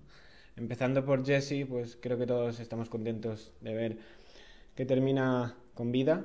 Lo que pasa después de escapar, eso ya queda a gusto del consumidor, pero todos queremos creer que, bueno, que aprovecha esa última oportunidad después de todo el calvario vivido y consigue empezar de cero. Eh, quiero pensar que es así debido a la última escena entre él y Walt, en la que él se niega a matarlo y la que creo que es la escena que lo define realmente como un hombre que se ve atrapado en medio de algo o de un mundo que le viene demasiado grande. En cuanto a la interpretación de Aaron Paul, pues bueno, yo creo que ya está todo dicho y pocas cosas se pueden decir ya. Y ya pasando a Walter, eh, creo que si se habla de él, al menos en el último capítulo, hay que hablar sobre la venganza, venganza de distinto tipo, ¿no? Una venganza más pacífica, pacífica entre comillas, eh, con Elliot y Gretchen, que los extorsiona y manipula para eh, servirse de ellos con el fin de hacerles llegar a sus hijos pues el dinero que a él tanto le ha costado reunir. Y el final así más violento, que es el que todos ansiábamos también, es el que va dirigido a la familia del tío de Todd, a Jack, creo que se llamaba, El tema metralleta saliendo del coche es muy idea de profesor de ciencias, muy ingeniosa, eh, bastante eficaz, como podemos ver, bastante guay por ese aspecto. Y bueno, quedaba el cabo suelto de Lidia, a la que se tiene que quitar de encima sí o sí, y para ello usa la ricina, algo que nadie esperábamos, creo yo, ¿no? Creíamos que la ricina estaba dirigida a un personaje más importante que Lidia, pero al final es para ella. Yo creo que una vez Heisenberg ha eliminado a todos los cabos sueltos, mm, termina muriendo y termina muriendo y para él es sin duda una victoria, pues yo creo que todo lo que no fuese el ser detenido ya era ganar y nada, finalmente muere en paz con esa gran escena en la que se derrumba en el laboratorio, con esa gran canción que nos brindan. Y bueno, toda la gente está destacando las escenas, sus escenas favoritas del último episodio. Y yo me quedo mm, con la escena en la que Walter está con Skyler, en la que él finalmente reconoce que hacía lo que hacía debido a que se, se sentía importante. Y digamos que yo creo que es el único momento de sinceridad que tiene Heisenberg con su mujer en toda la serie, no me suena ninguno más. Y creo que es una escena muy, muy intensa en la que los dos actores lo hacen muy bien y, realmente se transmite esa tensión que hay entre medio de los dos, ¿no? Y bueno, para terminar, de acuerdo con lo que dijo Richie, una de las mejores series de los últimos años sin ningún tipo de duda. Y yo creo que con el tiempo aún se la, se la va a valorar mucho, mucho, mucho más. Así que nada, eso es todo. Un abrazo. Bueno, hasta aquí la opinión, parte de la opinión de nuestro amigo y colaborador Jorge. Muchas gracias otra vez. Yo la verdad es que estoy bastante de acuerdo en, la- en todo lo que Y dice. Qué sabio y qué voz. Sí, sí, muy bien redactado, muy bien. A ir cogiendo ejemplo y todo el que quiera mandarnos un audio similar o parecido. Eh, Jorge ha dejado el listón muy alto, ¿eh? Sí, la verdad es que sí. Yo, una cosa, ahora que hemos entrado en, en- en ver series y tal, eh, hay para mí un logro que he conseguido, que vamos, lo veo un hito en la historia de mi familia, y es mi padre, que creo que en la vida, en la vida, ha seguido una serie de Hostia. ninguna categoría.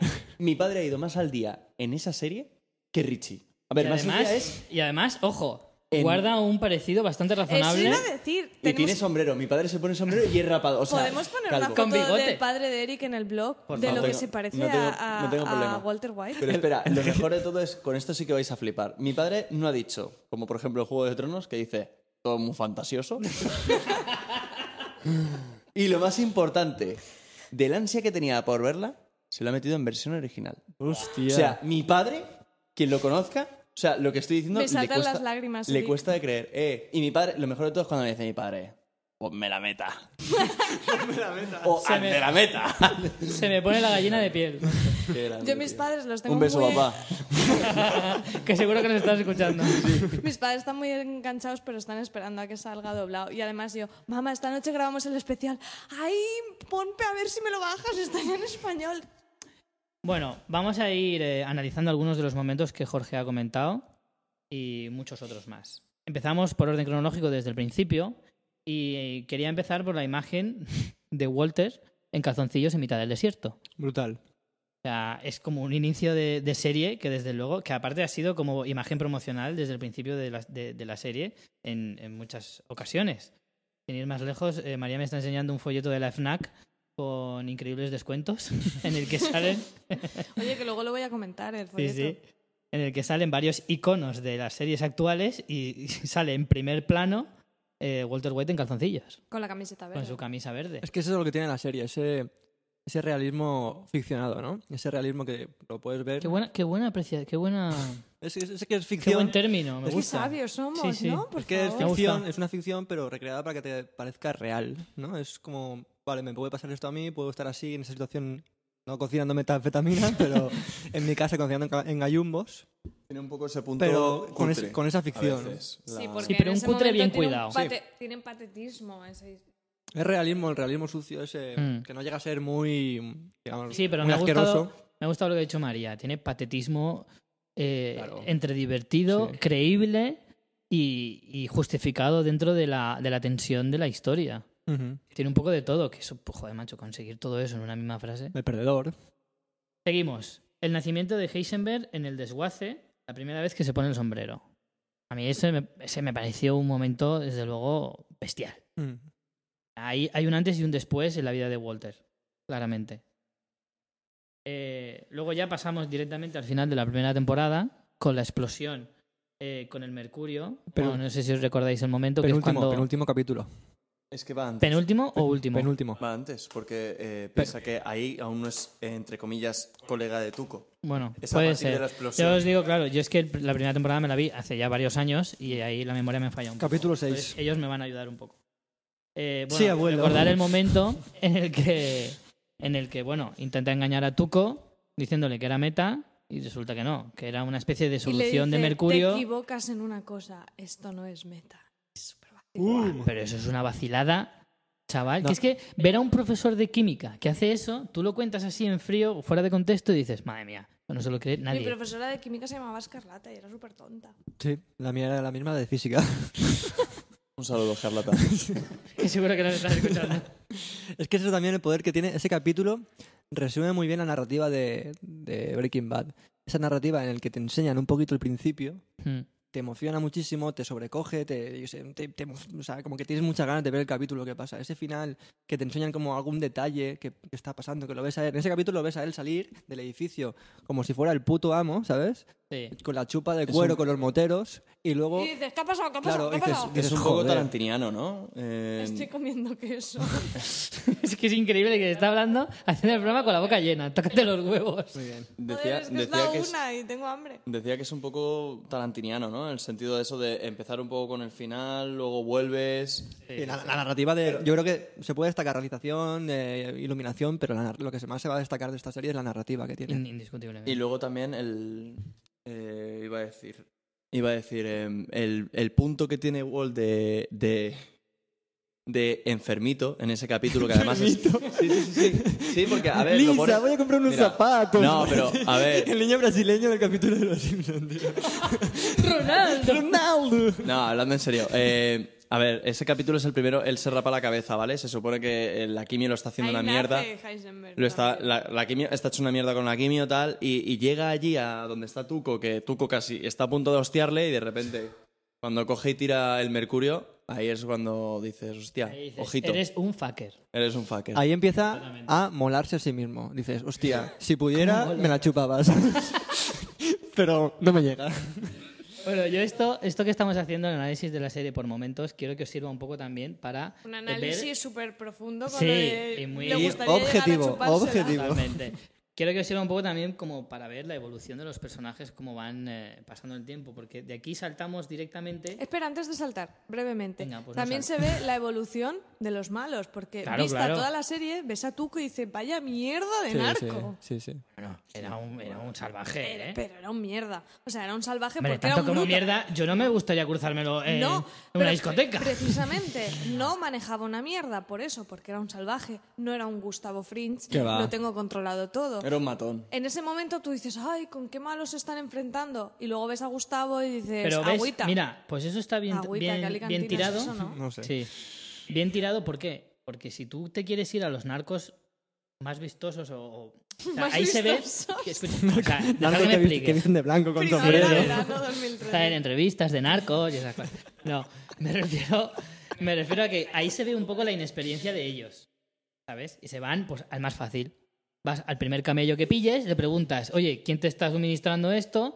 Y, el- y claro, lo fácil es llegar a ese. Para llegar a Fringe, él te tiene que buscar a ti. Claro. ¿Me entiendes? Tú nunca encontrarías a Fringe. Pero a Tuco es súper fácil encontrarle. Ahí se ve un poco, está muy bien tirado eso en las primeras temporadas para ver la inexperiencia de ellos queriendo meterse en el mundillo. De pimpines. Exacto. Es como cómo crecen ellos en el mercado. Sí. Bueno, y entonces aquí, como decíamos antes, a mí hay un detalle que estabais comentando antes, que era que ves un poco cómo Walter y, Jesse, cuando van de dupla, es como, van, ¿hasta dónde pueden llegar? ¿Dónde llegamos la última vez? Bueno, pues esta vez un poquito más. Y a la siguiente, un poquito más. Y así. Entonces me gusta, eh, os explico esto porque pasamos al momento en el que Walter y Jesse intentan envenenar Tuco cuando él les secuestra y están encerrados en la caseta esa en mitad del desierto con, con el abuelo Salamanca. Sí, sí, sí. Héctor. Héctor Salamanca, gran que es gran secundario que no hemos comentado. Gran personaje. Que lo hace genial el hombre, ¿eh? Sí, un hombre sí. que no habla en toda la serie porque está tiene una parálisis, una enfermedad o La no sé muy campa- bien, la y va con la campanita tiki tiki todo el rato.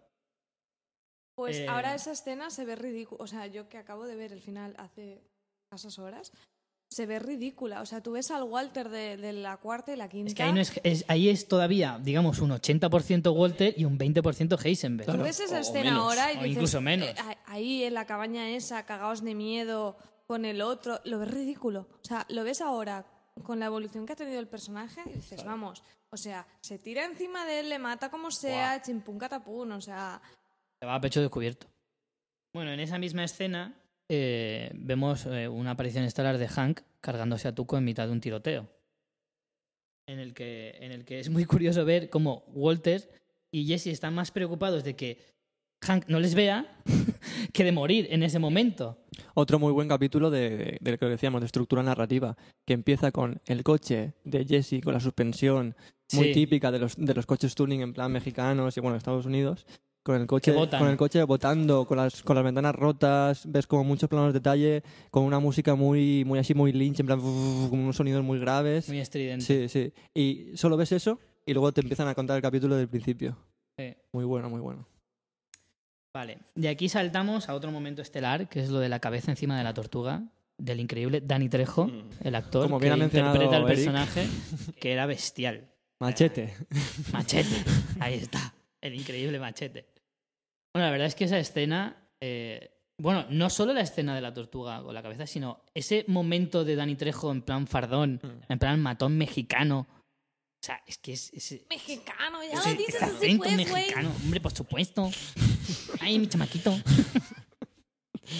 Perdona, Es que per- toda la- perdona a todos los mexicanos.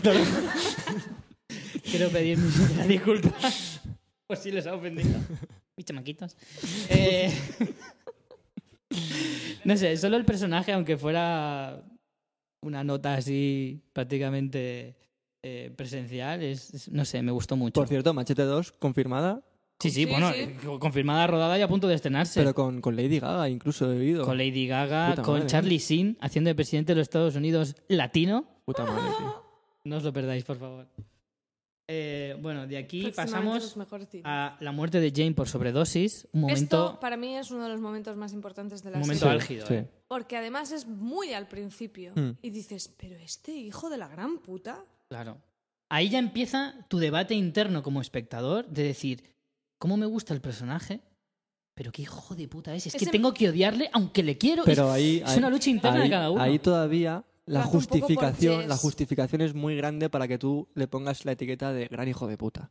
Aún así, es muy. Sí, hay sí. que tener los huevos Sí. muy gordos. Sí, hay que tener los huevos muy muy gordos, Cuidado, pero, pero, en plan claro. el poder de justificación que puede tener peludos. que puede tener el espectador creo que es bastante alto todavía como para poder perdonarle eso a Tú y yo, incluso a, Tú y a yo, Walter. Porque ya lo hemos, lo hemos pasado hace ya bastante que, que la hemos visto y no nos acordamos del todo, pero piensa que, eh, a ver, eh, en parte es, es por Jane, eh, por quien eh, Jesse recae en las drogas. Es más, pasa a drogas ya eh, mm, Más duras. Mucho más duras, o sea, se empiezan a inyectar heroína y... Empiezan a hacerle chantaje a Walt también. Sí, Sí, le hace- sí, sí. bueno, es, eh, ya- realmente es- es... Jane. Jane quien le Sí, hace chantaje. Sí, que la Le manipula. En plan, es tu dinero, no sé cuánto. Y, y la omisión de socorro que le hace a Jane por la que muere, vale, es verdad, es un hijo de puta, pero también es verdad que si te paras a pensar, yo no sé cómo hubiera terminado Jesse si al final se queda con Jane. Está claro que hubiera terminado fatal, pero el tema es, tú quieres pensar que lo hace por el bien de Jesse, pero al final en realidad lo está haciendo por él, Todo, como todo al lo final lo que hace todo. Mm, Pero en ese momento, No como es muy al principio, claro.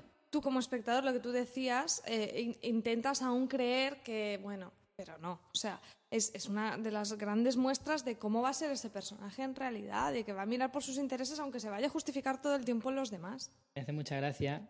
O sea, fijaros en el detalle de que la serie se mete tanto en la historia que estamos justificando una muerte. Claro. mm. Sí, sí, sí. Daros cuenta de que estamos diciendo, no, no, si a mí me parece muy lógico. Aquí la ética me la guardo en el bolsillo y ya si eso el domingo me la saco después de comer. Después de misa, de misa. Sí.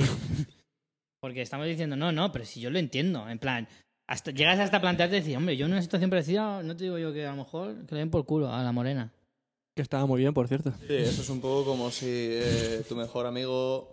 Eh, voy- Vaya, tengo que matar a mi pareja, pues yo te escondo el cadáver. Eso yo lo he escuchado, ¿eh? Además de... además A más de uno. sí, sí, sí, sí. Bueno, de aquí, eh, relacionado con la muerte de, de Jane, pasamos al accidente de avión, que es un, un puente entre temporadas, en el que el padre de Jane pierde la cabeza, que es controlador aéreo, y provoca un accidente, que te hacen un flashback al principio de la segunda temporada. No, Sí, segunda. tercera A mí temporada. eso no me gustó Segunda, mucho. segunda, segunda. No me Un gustó flashback mucho. al principio de la segunda temporada, que es justo el final de la, te- de Sí, la segunda Que temporada. vas viendo como restos. No, a mí de esto tampoco me gusta personas, nada. No sé qué, en plan. Lo del peluche. A mí no me Lo gusta- del ¿Te osito crees rosa. que Lo- vaya a ser una gran cosa? En plan, Sí. hostia, que iba a haber la matanza de narcos de la leche y luego dice, pa, un accidente de avión, no sé. O Hombre, sea, sí que puede ser un poco decepcionante, pero a mí me parece un desenlace cuanto menos original. Sí, pero para mí pero demasiado no, grandilocuente ya para, exacto, para es lo que es. grandilocuente y no, y no pega con el resto de la serie. O sea, Sí. ¿qué me estás intentando Sí. decir? No, no me gustó mucho. Aparte Solo también- que hace una referencia a España con Hombre, el accidente de a- Tenerife. Sí, pero también se la juegan mucho, ¿no? Con ese tipo Hombre, a mí me de parece una forma de engancharte rollo al principio 11S. de la segunda temporada con el, con el flashback y de por lo menos crearte, cosa que se hace en varias temporadas, como por ejemplo la quinta, empezar la temporada con un flashback del final Sí. para que te quedes toda la temporada diciendo, hostia, ¿y esto cómo va a acabar? ¿Y esto cómo va a acabar? Luego te puede decepcionar o no. A mí no me decepcionó tanto como a vosotros, pero Pero para mí No es viene- que... A ver, es un poco efecto mariposa y no viene realmente a nada. O sea, mm, vaya, eh, es como si el tío hubiera sido, por poner un ejemplo, eh, conductor de tren, se le muere la hija, eh, bueno, ahora hago, mm, dejo de conducir o... Hombre, pero Eric, sin Mira, ir más mamá sin lejos, manos. disculpa, eh, sin ir más lejos, tú y yo hemos tenido un debate sobre esto y tú le acarreabas todas esas muertes a Walters. Bueno, y es que- un mensaje que te quiere dar la serie, cosa que yo no lo comparto. Pero yo, no creo que, no- sea, no- no, no se creo que sean asesi- no creo que sean mensaje. muertes, ni siquiera muertes indirectas de Walters. Pero Sí, es que yo joder, creo que no te lo hostia. acaban de afianzar ese concepto suficiente, no sé. Te lo quieren insinuar, pero yo creo que eso es un poco libre. Yo creo que ese momento, ta- también aparte, esos momentos que decíamos narrativos de que te cuentan al principio eh, algo de un final, pues esos momentos narrativos de la explosión del avión juegan con ellos por lo menos tres o cuatro veces en esa temporada. O sea, me parece excesivo y de, y de el manera recurso. tramposa, sí. es muy tramposo, sí. porque al final, por ejemplo, en la quinta que se hace ese recurso, no es tramposo. al final te están mostrando el punto al que llega, se desarrolla la temporada Claro. y llega a ese punto. Pero en este te intentan mostrar algo que te insinúan algo que, que luego no es lo que es. Y yo creo que no, que no aporta la trama. Y que sí, que te insinúan en plan cómo su maldad puede tener consecuencias mucho más allá del Son control. y demasiado tal. indirectas. Pero por creo. eso no, no sé. No me molesta, o sea, esto es un análisis que, bueno, Claro, pues más sí, profundo. si estamos puliéndolo, pues te digo que es una parte que no me gusta, pero que no me chirría cuando lo veo tampoco, o sea, cuando lo veo, pues bien, pero que no... Me parece una flaqueza dentro de una serie que, que- que es grandiosa, pues esto no es un punto que a mí me parezca muy bueno. De todas formas, el, el- la cabeza del osito puede ser que estuviera en el jardín de Walter. La piscina, sí. O la sí, piscina. ¿no? Claro, por eso digo que es tramposo, porque todo el tiempo parece que esté jugando con su familia, con no sé qué, Mm, no sé. un poco lo busca. De aquí pasamos a uno de los capítulos que a mí más me gustaron, por lo menos de esas, de esas temporadas de medio, que era cuando dos junkies secuestran a Jesse, que roban un cajero y se van a una casa realmente hecha polvo, en la que hay dos John Carras impresionantes con un niño, Y el Mm. niño. con un niño muy transpotting, Totalmente, ¿eh? Pero pasé muy mal en ese episodio. pero ese capítulo es bestial. Es Mm. bestial. Y ves un poquito también cómo Jesse empieza a hacerse. a raíz de la muerte de Jane, que ahí es un cambio bestial en su, en su forma de pensar y en su ética, cosa que pasa totalmente al contrario, como decíamos antes, de Walter. eh, en ese momento, Jesse pasa del dinero, porque en realidad va por los junkies para que le paguen un dinero que le habían robado a uno de sus amigos camellos, Mm. pasa del dinero para intentar salvar la inocencia del chaval que vivía con dos pedazos yonkis Al final eso es un tema... que se acaban matando el uno al otro. Sí, sí. Es un tema recurrente todo el tiempo en la figura de Jesse. O sea, el, el tema de los niños sale Sí. todo el tiempo. Por Sí. ejemplo, yo ni siquiera me acordaba de este episodio porque te acuerdas, bueno, pues del, del niño este que trafica, De Brock. de Brock, todo esto son los fuertes, pero mira, al final este es al final el mismo tema. hermano. todo Drew el también, tiempo. el que matan con la moto. Yo creo, yo creo que puede que tenga, ya buscándole tres pies al gato incluso, eh, tiene algo que ver con, no sé si os acordáis, en el primer capítulo, en la primera temporada, o en o en los capítulos, que tiene una conversación con su padre, que va a casa de sus padres, y sus padres es en plan, Mm. es la decepción más grande que hemos tenido. Sí, y él como un que hermano- carga con eso durante todo, Tiene toda un la hermano serie. repelente de cojones. Sí. Entonces es como, no sé, a lo mejor ve en la figura de los niños, ahí hay un, un mensaje que se quiere dar respecto a todas sus movidas con el tema de los niños, porque es verdad que ha salido varias veces e- ese Muchas tema. veces, todo Sí, el sí, tiempo. todo el en tiempo. Entonces a lo mejor es un tema recurrente en ese sentido. para la personalidad o la historia interna de, del Sí, yo creo que siempre es como la, la, la oportunidad de Jesse. Jesse siempre es en plan, tiene que tener sus oportunidades. Y es en plan, pues los niños tienen que tener en plan su oportunidad de vida y no caer, digamos, en la, la sí, mala es como, ruta. la, es como la, la potencialidad que tiene un niño no lo tiene nada más. Claro. Es como yo estoy pasando un montón de mierda y, y- y esta personita aún no ha tenido que pasar todo eso. Puede ir por aquí o puede ir por allá y yo quiero que vaya bien. Y, y Un si poquito ese- el topicazo de la inocencia de los niños, hay que salvaguardarla. Es un pelín topicazo en estas Sí, historias. pero creo que ¿eh? está, está bien llevado en el caso de Jesse, o por lo menos no sé si es también porque el actor me parece que, que es extraordinario, que, que te lo crees. O sea, al final, bueno, también serías un poco monstruo si no te Está identificaras con ese tema, pero creo que el actor lo hace de una manera que, que, vamos, que te llega hasta, hasta el fondo de la patatita. De ahí pasamos a los famosos y muy emblemáticos primos Salamanca, que eso también te dan mucho juego, alargan un poquito la historia de los primos. Mm. Para Demasiados sí. flashbacks, demasiados eh, planos o, o- o secuencias en las que salen solo ellos, Mm. robando un coche, paseando por el desierto, Es no sé qué. la- Eso es un pelín largo. La escena de, creo que es de hecho la presentación de ellos, Sí, brutal. que es un montón de peña arrastrándose. Sí. que es una especie de, de, Santo. de- de calvario así raro que... Tanta muerte, ¿no? A ver, Sí, a la Santa Muerte en México, que va la gente rezando y va ahí en plan rollo vía cruz y raro, que me parece como introduciendo a los personajes Brutal, acojonante, brutal. pero tiene pero al final eso resume muy bien todo el tiempo el- cómo, cómo se trata a esos personajes que es todo como muy visual y muy mm, cohete, ¿sabes? Es como llevan su super hacha y todo es muy Muy pose, muy Sí, postureo. muy, muy postureo. O sea, que me mola, porque lo estás viendo y dices, ¡guau, qué guapo! Pero en realidad es eso, es un guau, qué guapo. Claro, de hecho, en, la- en la- en- en el intento de asesinato a Hank, el tío decide no pegarle un tiro a Hank para coger un hacha y decirle, voy a reventarle los putos sesos a este tío, porque a mí una pistola no me gusta, ¿sabes? Yo quiero un hacha. A mí es que si no esparzo lo- lo- los sesos en lonchas, no me, no, me, no me congratula. Bueno, a mí me parece. Bueno, el momento álgido es el tiroteo con Hank, pero no sé si es mejor el momento sin piernas en el hospital, Hmm. antes de palmar.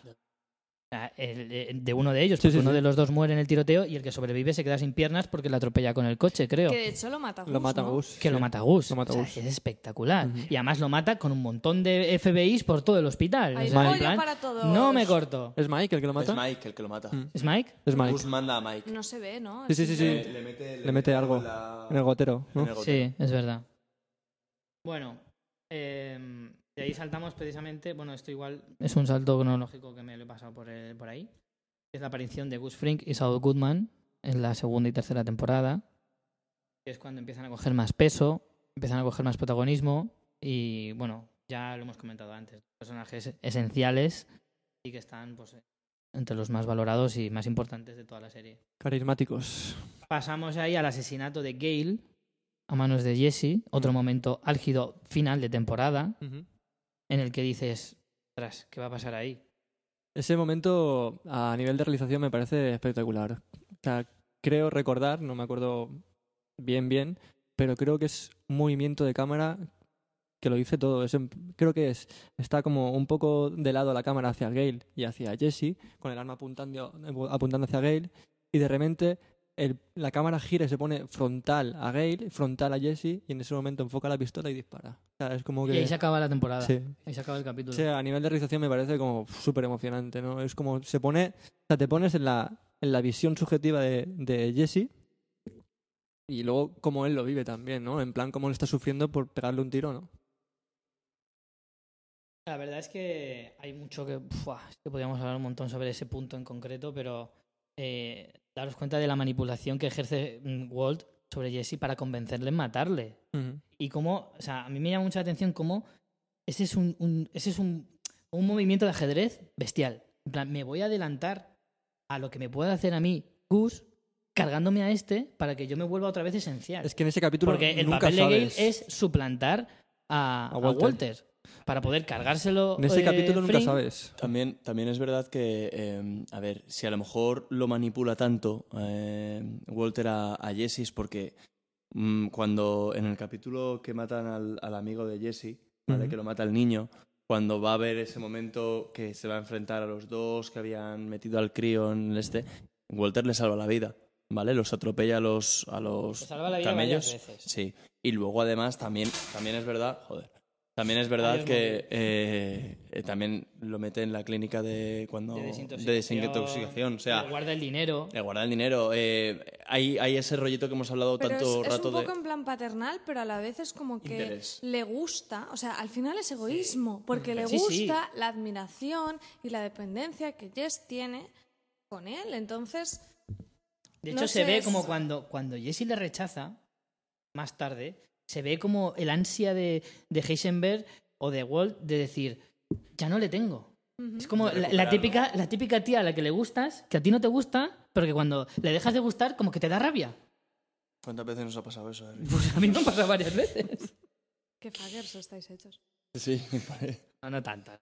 Bueno, pues eh, sobre, sobre lo de Gale, creo que ahí se, es uno de los momentos en los que se destapa más claramente que Walt es un manipulador, porque antes tú lo estás viendo, pero, pero es eso, están jugando contigo, como, como estábamos comentando antes con lo de, con lo de Jane, ¿no? Tú aún quieres creer que, que lo hace fondo, por Jesse. un buen fondo. Y no, aún siempre es como que quieres todo el tiempo pensar que lo hace por otras cosas, que no es por él. Y ahí, ahí empiezas a ver que no, que en plan, a ver, esto ya... Es como que tú como espectador intentas... Just... Es como si fuera tu hijo y quieres todo el rato justificar que no, que los profes le tienen manía, ¿sabes? pero, pero ya llega un punto que dices, por Dios, ¿cómo, cómo justifico esto? Es que mi hijo ha El quem- le ha quemado el coche al vegetariano- profesor. O sea, No es que el Es que profesor le- le, haya cogido manía. le tiene ¿no? manía es que al ha usado profesor. gasolina. Bueno, aparte en este eh, capítulo también nunca sabes, en plan, quién, a quién tienen, qué, qué jugada van a hacer, qué, quién va a morir, ¿no? O sea, Mm. es muy bueno por, por esa... No sé, no te lo esperas. porque la serie te engaña constantemente Sí. y no te importa. No, te da no. igual. Te gusta, de hecho. Lo gusta. disfrutas. Pero es que para mí eso es lo, lo que dices, Dios, guionistas, os amo, ¿sabes? Es como, estáis jugando conmigo, pero cómo estoy Pero me encanta. disfrutando, cómo estoy disfrutando de que me haces ir y venir y volver y ir. Y eso es lo que es genial porque, porque es eso, porque te, que te consigan hacer que ames a un personaje, que lo odies, que, estés llorando, que te estés riendo, o sea, eso, eso es grandioso. Pasamos al capítulo de la mosca, que para mí ha sido uno de los. O sea, ha sido los que menos me ha gustado. No iba, a decir los peores, pero no porque sea malo. A mí me, me estaba poniendo de los nervios, te lo juro. Para mí sí que es el peor de todos. A mí me, gust- diferencia. a mí me gustó por eso, porque por lo que hacen. Esos dos personajes en una en- solo en el laboratorio y lo que consiguen, no sé, decirte de cómo están esos dos personajes en ese momento me parece... A mí me recuerda mucho, y creo que era un poco tal vez la intención de los creadores de la serie, es como ya estamos en una serie súper consagrada y podemos hacer lo que nos dé la puta gana. Sí. Y me recuerda mucho a un capítulo de Los Soprano, que es todo el capítulo un sueño de Tony Soprano, porque Mm. Les da la gana que es el penúltimo, de hecho. Penúltimo ¿Penúltimo? de Los Soprano. ¿Sí? Que dice, eh, tú eres Annette Benning. Sí, el de tú eres Annette Bening. 40 minutos de sueño. Genial. Es, un- como, tela. eh, que yo hago lo soprano, puedo hacer Sí. lo que me dé la gana. Pues me da un poco la sensación que es eso, pero sí que creo, como dice Ángel, que aporta para decirte un poco la situación de esos personajes y la relación. Lo jodido que está Walter en ese capítulo no está en otro capítulo tan jodido como en ese. No, no, no. Pero ahí habla. mm, o sea, está claro el Se- mensaje de cómo un hombre puede llegar a obsesionarte tanto. Y de las secuelas que tiene... tanto por, la por secu- algo tan absurdo, ¿no? Pero porque es sobre lo que él tiene control. Claro. Bueno, pasamos a otro momento que a mí también me, me pareció impresionante. Es cuando Gus a su esbirro delante de, Jesse cuando todo el mundo pensaba que alguno de los dos se iba a cargar. Sí. Con el mono y el. es Sí, un sí, pero además. ¿cómo, cómo va? Con esa parsimonia. Con esa y- parsimonia, lo que hablábamos antes, ¿eh? Esa- cómo, cómo es tan impasible, cómo, cómo te dice la misma... Se viste igual para asesinar a alguien de su, de su organización que para irse todos los, todos los días al trabajo. Sí, sí, sí. Con toda su calma, se quita su corbata, su camisa, se pone el mono, te corta el cuello, se vuelve a quitar el mono, se vuelve a poner la camisa. De hecho, es la única vez en la que vemos a Gus eh, en acción, como si Ujú. dijéramos, y es como que todo el tiempo es como que tú ves que ese personaje infunde terror, pero no sabes por qué, y por un momento te muestran por qué, te muestran a, a ese monstruo que, que le da igual todo, ¿sabes? Que es como... Y le ves cuando está cortando el cuello, le ves la verdadera cara. O sea, Sí. porque se pone ahí. Yo tengo el recuerdo todavía Sí, de sí, sí, sí, sí. la transformación. Eso lo repitieron mil veces, creo, esa secuencia. No, no les gustaba cómo quedaba el rollo el rollo cúter, sí. Vale, de aquí pasamos directamente ya al final de la temporada, de la cuarta temporada, que es la trampa que, que le organiza Walter en colaboración forzada de alguna manera con ese Héctor. lema mítico de eh, ¿cómo era? El enemigo de mi enemigo es mi amigo. Los El enemigos más cerca, ¿no? Es como la de... No, el enemigo de mi enemigo, es mi amigo. El amigo de mi enemigo es mi amigo. Sí. No. Eso, eso no tiene sentido, Eric. El, en- no, El, el- amigo de Pero- mi enemigo no puede ser mi amigo. Pero, pero entonces, ¿quién es mi amigo? Yo lo he dicho bien al principio. Muy bien, Sí, Richie. Se asocian Héctor Salamanca y, y Walter White para asesinar a, a Gus Fring con una bomba muy rudimentaria, pero a la vez Eficaz. muy eficaz. Y bueno, es que el plano final de la cara a lo, a lo dos caras en el Caballero Oscuro de Gus Fring, con el, con el detallito de la corbata, que eso es. Pero es que de realización, es de, de realización es Yo creo increíble que esto eso. es la, la típica escena que la vieras en cualquier otro contexto y dirías, madre mía, la flipada. Porque Sí. es una flipada y es una sobrada de dos pares de narices. Pero como estás tan metido en la historia y tienes tantas ganas de que pase algo así, lo disfrutas con una ansia. yo tuve que rebobinar. Tuve que rebobinar y verlo otra vez porque no me lo creía. Lo vi otra vez también. Pues yo tengo que Es decir, como yo tengo que decir que a mí me reventaron la muerte de Gus. ¿Ese era el spoiler que te hicieron? Me hicieron el spoiler de la Maldita muerte de sea. Gus. Pero lo, vi- Es una lo- jodienda. lo ¿eh? viví de forma súper intensa. Quiero decir, seguramente si no lo hubiese sabido, mejor, pero... Pero no os perdáis porque. o sea, aunque Pero te ese dieron los momento- detalles. No, no, no, me dijeron que Gus moría. No Bueno, sabía pero eso no es tanto Bueno, spoiler, eso porque hasta yo creo que cierto eso punto. es bastante previsible. Yo- Sí, pero joder, joder, debate- joder mucho. joder. Hay un debate abierto para los que al final de Breaking Bad no les ha convencido del todo, que decían que el final de la cuarta temporada podría haber sido perfectamente un final de serie brutal. Porque además finaliza con la conversación con Skyler, en el que, bueno, si recordaréis, estaba Hank, I win. eh, estaba Hank eh, custodiado por todo lo que era la DEA porque tenían miedo de que le volvieran a atacar y toda la familia de Walter estaba en la casa de, de Hank. Y Skyler le llama con su teléfono particular, le llama y dice, ¿qué ha pasado? Y la respuesta de, de, de Walter es que he ganado. Pero eso Pero es a mí final- ¿Eso es un no- final? Me parece un final Para otras- eh, para- de hechos, pero no de, de transformación del personaje. Claro. Porque Hombre, el sí que es personaje verdad, no en la quinta temporada es que pasan tantísimas cosas que la comparación eh, sale perdiendo en ese sentido, sí. Pero como argumentalmente y, y de tensión y como Sí. clímax, es bestial. Pero es lo que te digo, es un, es un clímax, como si dijéramos eso de los acontecimientos, pero el personaje en qué punto está, está exactamente igual. No, no piensa dejarlo, no piensa nada, ¿qué consigue? Mandar a su enemigo del momento. Pero final- no piensa en, en- ni en dejarlo, ni en... No, Porque sabes que hay una quinta temporada, pero si no hubiera habido una quinta temporada y te dicen la serie termina ahí, tú hubieras sido más contenta a tu casa, Sí, pero... suponiendo que no la estabas viendo la serie en tu casa. Pero la evolución del personaje no, no la veo tan... No. Yo creo que es un final para una serie como rollo Homeland, pero para una serie como Breaking Bad ni de coña puede ser un Sí. final eso. Necesitas más Se quedarían, profundidad se quedarían muchas, muchas cosas abiertas. Sí, sí. plan, Oye, ¿qué pasa con esto? Y con Jesse y tal. Se queda ahí todo un poco en el limbo. Y de hecho es claramente no un final de temporada, porque te están diciendo que Walt ha estado. Ahí ya dices, bueno, esto es un manipulador de, de- de dos pares de, de narices, porque ahí te enteras en ese final que ha sido Walt el que ha envenenado a Brooke. Brooke, Brock, Brock. Brock, al niño, vamos. Mm. Niño, coño. Entonces, a- al niño este de la Niño coñón. Tengo yo una duda. El niño, o sea, porque se sabe que lo envenenan, pero ¿cómo lo envenenan? Porque el niño, dos veces que ve a Walt, Sí. hace, hace así como raro. Lo mira, ra- lo mira con Lo miedo. mira Lo mira raro, con miedo. Es como si el niño supiera que él lo ha envenenado, pero en ningún momento. Yo, la verdad, vosotros que lo tenéis más fresco. Sí, sí, totalmente de Yo acuerdo. no recuerdo en ningún momento. no, No, no, se dice para No, nada o sea, cómo él entra en la casa, pregunta por Jesse, se va y ya el crío está malo. Y ya cuando el, el crío no se pone bien, cómo ha sido. no se sabe cómo Se lo sabe en la quinta. ahí hay un vacío legal porque yo la verdad es que no me acuerdo. No, ¿eh? no, no está, porque No, te no lo te digo lo porque me lo he visto en estos cuatro días. Eh, se sabe en la quinta, que yo primero digo, me estoy perdiendo algo en esta escena. Cuando Jesse, eh, eh, Saúl Goodman, llama a su contacto que hace desaparecer a gente, en ese momento eh, Jess va a fumar porros y cuando está en la parada esta para que le recoja el tipo que le hace desaparecer, saca el tabaco buscando los porros y no lo encuentra y se queda mirando el tabaco y, Y era y- que y el, el guardaespaldas gordo es negro el le había robado. guardaespaldas le ha robado y él ataca a vos y dice, vale, él es el, que me robó la, la resina y tal. Ricina. ¿La resina? ¿Ricina? ¿El Ricina. recino? Bueno, el veneno.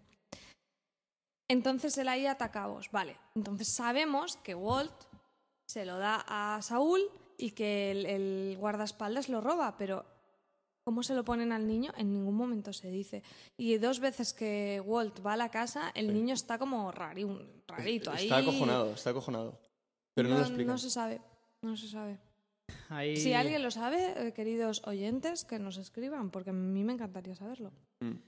Bueno, de aquí me he saltado varios trozos del principio de la temporada quinta, pero voy a destacar, porque es que de la quinta hay tantos momentos grandes que he intentado ir a los más concretos. A mí uno de los que más me gustan y me parece desde luego entre el top 5 de mejores momentos es cuando la conversación con el otro narco y le dice Say my name. O sea, en, en ese momento es Heisenberg momento el 100%.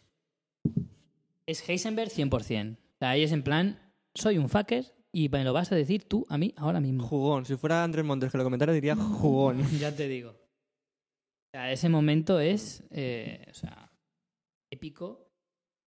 Falta una palabra mejor. Pero es un poco, es un poco lo, que, lo que le pasa a, Walter. Desde el principio de la serie, él, él es un mierdecilla. Es más, todo empieza por eso y todo termina por eso. Es, em, Walter es minguneado hasta por sus eh, alumnos. Venga, va, pruébame no sé qué. O sea, lo trata a todo el mundo como una puta mierda. Hasta su cuñado al principio le dice, joder, macho, a ver si vives un poco más, a ver si haces algo que eres nada, eres lo peor. Entonces él, como, como lo que le dice a Skyler, él lo que trata todo el rato es de conseguir ser lo que siempre ha querido. Eh, bueno, otro momento que me gustó mucho fue cuando eh, Skyler lleva a Walter hasta los almacenes donde Mm. tiene todo el dinero apilado y le confiesa que es que no puede contarlo porque es tantísimo dinero que es Pesa, que, que lo lo intenta pesa. pesar, pero dice, claro, es ridículo porque como no son billetes de la misma cantidad, aunque lo pesara sabiendo, calculando que cada billete es un gramo, tampoco podría calcular cuánto dinero es. Que luego, más adelante, te das cuenta de que Walter lo sabe y son 80 millones de dólares exactamente. A mí esa escena me pareció increíble. Cuando Sí. levanta la sábana y ves todo ese dinero. De los mejores trozos de Skyler, además, Sí. para mí.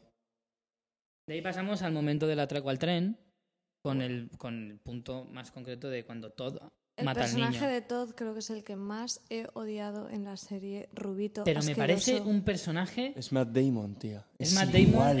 Tiene la misma cara de Corky Down, en serio. Pero me parece increíble esa. El personaje de Todd A mí me gusta mucho el es. personaje. el- de es, es- Pues a mí también me gusta. A mí me- me gusta a porque mí es, me encanta. es incluso más desconcertante aún que, que Fring. Y le mola Lidia, ¿eh? Sí. La sí, quiere sí. facar. Pero es, es el tío. Pero tranquilo, en plan. Es que parece, que parece en plan, eres más tonto que un cubo sin asa, pero luego encima, o sea, no tienes ningún tipo de remordimiento y hace. Es una persona sin ningún escrúpulo. De Y encima con la cara de niño que tiene es como mucho más retorcido, ¿sabes? Sí, es sí, sí, como... esa es la palabra, retorcido. Es que es eso, es en plan súper impasible y aparte está muy guay porque su único punto débil es eso, es en plan Lidia, que es luego lo que le juega la, la mala pasada cuando Walter se reúne con ellos, hacer Y un negocios. poco su, su tío también. O sea, tiene ahí ese rollito familiar. Y tiene, y peca un poco de ambicioso. Claro. Porque cuando deja vivir a Jesse. Mm, mm, mm. avanzando. Yo creo que eso no es por ambición, es por quedar bien con Lidia. Claro. No es porque quiera más dinero. Él lo hace porque dice, hostia, ahora voy a quedar Contacto. súper guay Ah, bueno, de claro. tener la meta de 90 y Del no sé 92. muchos con esta tipa. Aparte lo, lo, lo dice su tío, su tío le hace un comentario en Claro. plan, todo esto, en plan Es que él por sigue, la- él sigue queri- queriendo producir meta, que todo esto es por, por Lidia, en plan, empieza Sí, como es a verdad, es de él verdad, es incluso.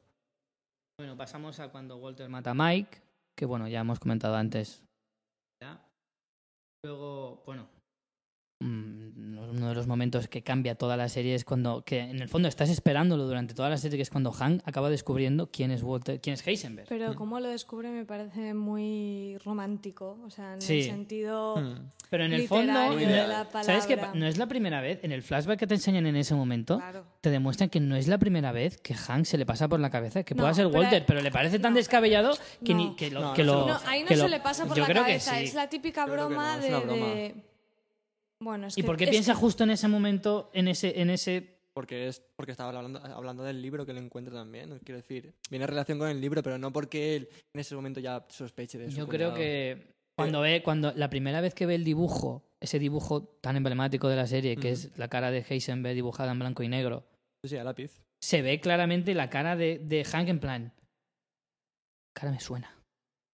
No, yo no puede identificarlo directamente con Walt, pero yo creo que no es la nunca. primera vez, en ese momento no es la primera vez, aunque solo sea de pasada, que se le pasa el nombre de Walter como Heisenberg. Para mí, yo creo que no. Sí, pero yo creo que es lo típico que pensarías en plan, hostia, mi cuñado es químico, sí, hombre, va a ser este. O sea, en ese plan. Sí, hasta, No, ahí, hasta ahí todo el rato piensa, sigue pensando que es un que Claro, es un exacto. inútil. Y en el fondo, al final, eh, cuando eh, Walter lo único que hace es, parece que es que esté deseando que... Hay momentos en los que parece que esté deseando que decirle, tío, soy yo, soy yo. eh, Para que le valore. Claro, valórame porque soy yo. Por eso le dice, no, no creo que el gay sea sea, él. porque esto parece un poco como el aprendiz del genio. O sea, es que él mismo se entierra. Quiere eso, sí. Bueno, pasamos a la secuencia de asesinatos, 10 asesinatos simultáneos en, bueno. en las cárceles. Ahí ya, ahí ya ves cómo, cómo Heisenberg ya entra en una espiral de, de no retorno, ¿sabes? En plan, bueno, hacía tiempo. No, pero, pero, en ese momento en ya ese es como, punto- ya eres un capo. Creo que en el punto en el que matan al niño cuando, la, cuando roban en el tren es como muy determinante. Es como, ahora ya no me pienso estas cosas. En realidad lo hace Todd, pero cuando están hablando lo que Jesse está súper escandalizado. Y Mm. Pero Walt no- es como... Pero no lo veo tan, tan determinante, porque en el fondo, sí, exacto, es uno más. Pero en el fondo es como asumir algo que ha pasado que tú no controlabas. Pero los asesinatos es en plan, busco a un tío que me lo organice y lo organizo yo, lo pago yo y lo ordeno yo. Es que es muy diferente el matiz. Yo creo que ahí es donde realmente ya es No, incluso O sea, ya, de- ya no hay resquicio de Walt. Incluso antes del niño, cuando, cuando secuestran a Lidia porque sospechan de ella, están a nada de matarla, sin casi nada de pruebas, que eso un Walt de unas temporadas antes hubiera dado mil, mil vueltas. Y ahí es como, no tengo la certeza, pero pero, el que quiere la matarla, duda- pero el que quiere matarla es Mike. y Walt está de acuerdo. Y el único que dice sí, en sí. plan es Jesse. Sí, sí, Como sí. en muchos otros casos Pero después. eso ya lo toma. Es que, vamos a ver, el matiz está en que para él, para Walt, eso es un daño colateral asumible. En ese momento es asumible, pero hasta entonces no era Sí, tan pero asumible eso es una cosas. cosa. Eso es una cosa, pero el ordenar 10 asesinatos, tío, es otra cosa muy diferente, ¿eh? Mm. No creo que sea comparable en absoluto. Yo creo que también estoy de acuerdo con lo de los 10. Es a partir de ahí. a part- Y mira, mira, el siguiente punto que íbamos a hablar ahora es precisamente el vídeo incriminatorio a Hank. Esto es la mayor. Ahí es donde ves, te das cuenta que dices. Es que es Y increíble. te- Cuando pensaba que no podía ser más hijo de puta, vas y haces esto. ¿Y Skyler? ¿Vuelvo a Skyler? ¿En Bueno, serio? ¿En serio? Sí, sí, O sea, luego me vas de qué? O sea, Skyler. Que lo único que le dice es, ¿estás seguro de que no hay otra manera de hacer esto? Y le dice, no. Y dice, ah, vale. Ah, pues muy bien. Rec. Y ahí Mm. ya entramos en una vorágine de acontecimientos bestiales uno detrás de otro. Que para mí han sido esta tarde todos. que, que es ya en plan, venga, dame otra, venga, dame otra. Y ahí pasamos al asesinato de Hank, que es brutal, la última frase. ¿No te has dado cuenta de que su decisión la ha tomado hace me 10 salen las minutos? Ese momento es cuando... Porque tú estás todo el rato en plan, no lo mata, no lo mata, es imposible, no lo puede, puede matar, es Hank, ¿cómo lo va a matar? Es imposible. Y cuando dice esa frase, te sientes Walt en ese momento en plan, tío, yo tampoco me he dado cuenta de que David va a morir. Sí, sí. Y te quedas, o sea, de verdad, que, mira, pelos como escarpias me ponen. No para menos. Ahí, de verdad, ahí es donde te da una De lección la pena. serie, de una manera. ¿Y cómo acaba ese capítulo? Acaba con disparos que no sabes que ha pasado nada. Luego Sí. hacen la elipsis de. Te cuentan. O sea, te hacen. Vuelven otra vez hacia atrás. Te cuentan A una la primera secuencia vez de que la primera vez que cocinan, que además que habla con es su muy mujer. gracioso porque es la primera vez que dicen el nombre de la hija, de Mm, Holly, de que Holly. eso no lo has visto en, Mm. en su momento cronológico. Mm. Y, ¿Y cómo dices, se va.? Dios mío, esta persona, ¿cómo, ¿cómo ha degenerado hasta este punto? O sea, cómo eligiendo el nombre de su hija y de repente está en el mismo lugar un año después y, y- y van a matar a su cuñado por su culpa. O sea, es como... Ese es el principio del capítulo. ¿Qué cojones ha pasado aquí? Claro. si no Acaba con el Sí. disparo, empieza con esa secuencia de Cocinando. cocinando, bueno, saliéndose de la caravana, se desvanece la caravana, ahí aparecen los coches con los disparos y ya ves a Steve muerto, a Han con un disparo en la pierna, o sea, Sí, sí, sí. Que un nivel brutal. Ese momento es cuando, cuando empiezas a ver la caída. Ahí empieza... Eso es el principio del fin. Sí, sí, totalmente de acuerdo. Realmente, muchos dicen que la serie termina ahí, que los dos siguientes capítulos son como... Como el después que nunca vemos. Sí. Eso se lo, se lo he escuchado yo a bastante gente, ¿no? Que es como que te muestran lo que, lo que no veríamos, qué pasa después. Es como siempre te mostrarían, pues lo pillan o, lo, Lo que o se se, dice- escapa. lo que Pero se dice de cuando se Jesse. escapa, ¿qué? ¿Qué pasa? Entonces, claro, ahí ves cuando empieza la derrota de Heisenberg. Me pareció increíble el detalle de- del, del nazi dejándole un, un barril Mm. En plan, venga, te dejamos 11 millones porque nos das mucha pena y en el fondo te respetamos. Pero le ves a él tan descompuesto que es que hasta te, te- no sé, te da igual. Y le tiene, que dar, le tiene que dar la mano, porque le dice o me das la mano O, o... o te quedas aquí tú también Claro. enterrado. Bueno, ese mismo capítulo termina con esa conversación desgarradora. Desgarradora, pero los niveles que yo pocas veces he sentido eh, viendo una serie. Comparable con el noveno capítulo de la tercera temporada de Juego de Tronos. eh, esa conversación de Walt amenazando a Skyler, diciéndole ya, o sea, siendo Heisenberg puro, puro, pero hay un contraste brutal y es que en la voz es Heisenberg, pero los ojos le lloran. O sea que, digamos que la boca es Heisenberg, los ojos son Walt. Ahora, ahora la crueldad con la que habla, aunque sea con un buen fin, Es un, Es es un dolor punzante cada palabra que suelta. Eh, bueno, de ahí pasamos ya, o sea, siguiendo con la caída tremenda de- del personaje, le vemos en la cabaña totalmente abatido, siendo capaz de ofrecer al hombre que le había conseguido eh, La soledad. 50.000, la ¿no? le 10.000. dice 10.000 dólares por, por una dos hora. horas. Por dos, y el otro le dice una hora. 10.000 dólares por una hora de compañía. Fíjate hasta qué punto puede llegar una, una persona. Eh, El Jackie Brown este, ¿no? Sale en la peli de Jackie Brown, es el, el sheriff. Ese actor No sé cómo se llama ahora mismo. es Robert Foster. También. sus- Sí, sí, sí.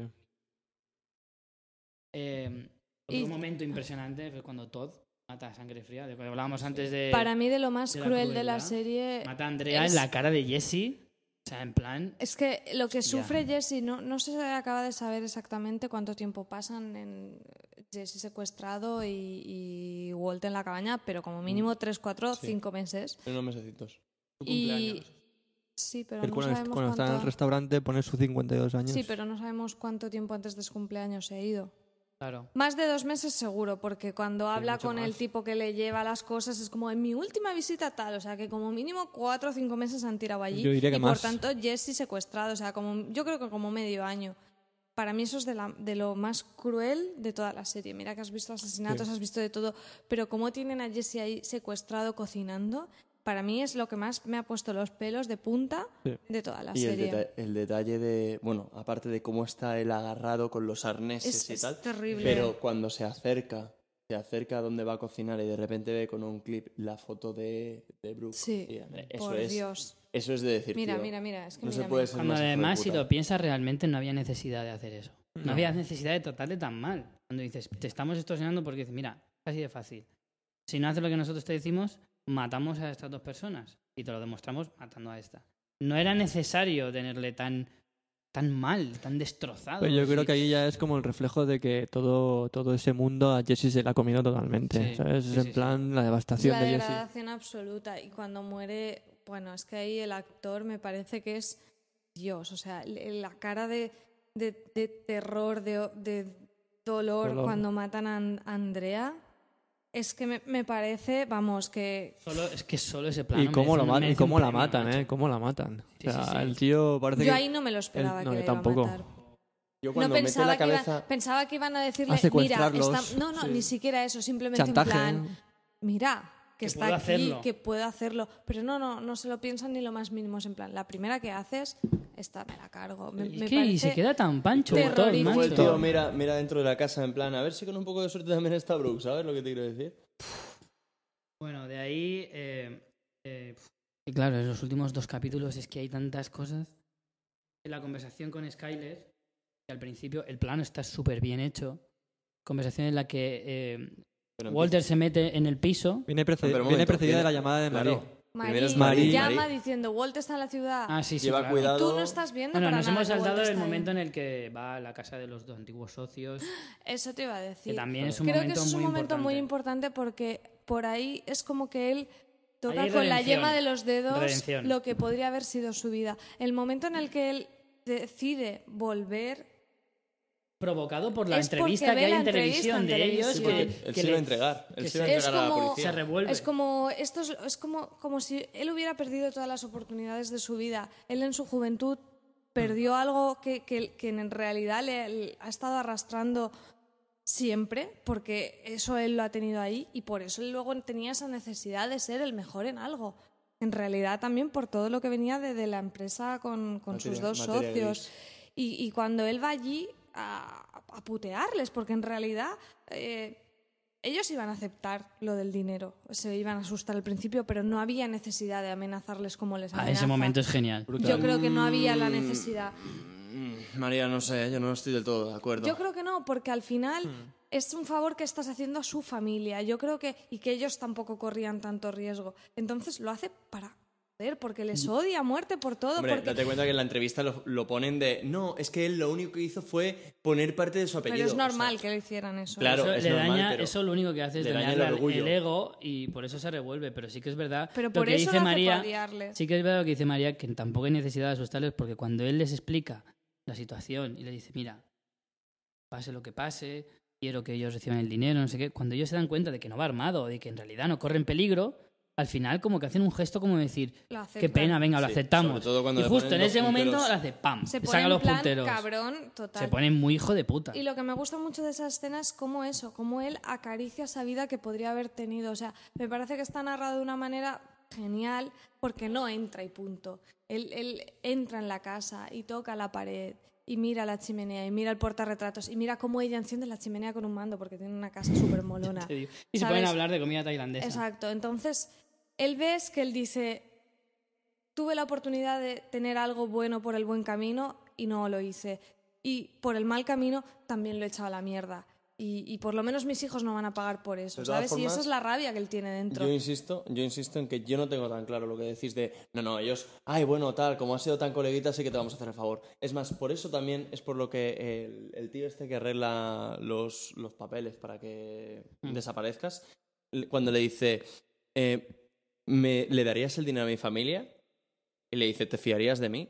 Vamos a ver, en el momento en el que... Una conversación brutal. buena En también el esa. ¿eh? momento, que además es muy bueno esa, esa conversación. En el momento en el que Walter se hubiera muerto, ¿quién te dice a ti, por Claro. muy buena gente que está, Pero mucho ellos- favor, pero la hubieran dicho, diferencia, "Ni que te jodan"? la diferencia es que estos no tienen ese problema de dinero. En realidad, si no lo Claro. hicieran sería para putearle, pero no les hace falta ese dinero. Y en realidad no le putean a él, sí. putean a su familia Por porque ya está muerto, por lo tanto no tiene sentido. Yo creo que eso es un, un claro reflejo de- de- de- del odio que él tiene y ya no hacia Sí, ellos, sí. sino hacia, hacia él y hacia su pasado, porque, Mm.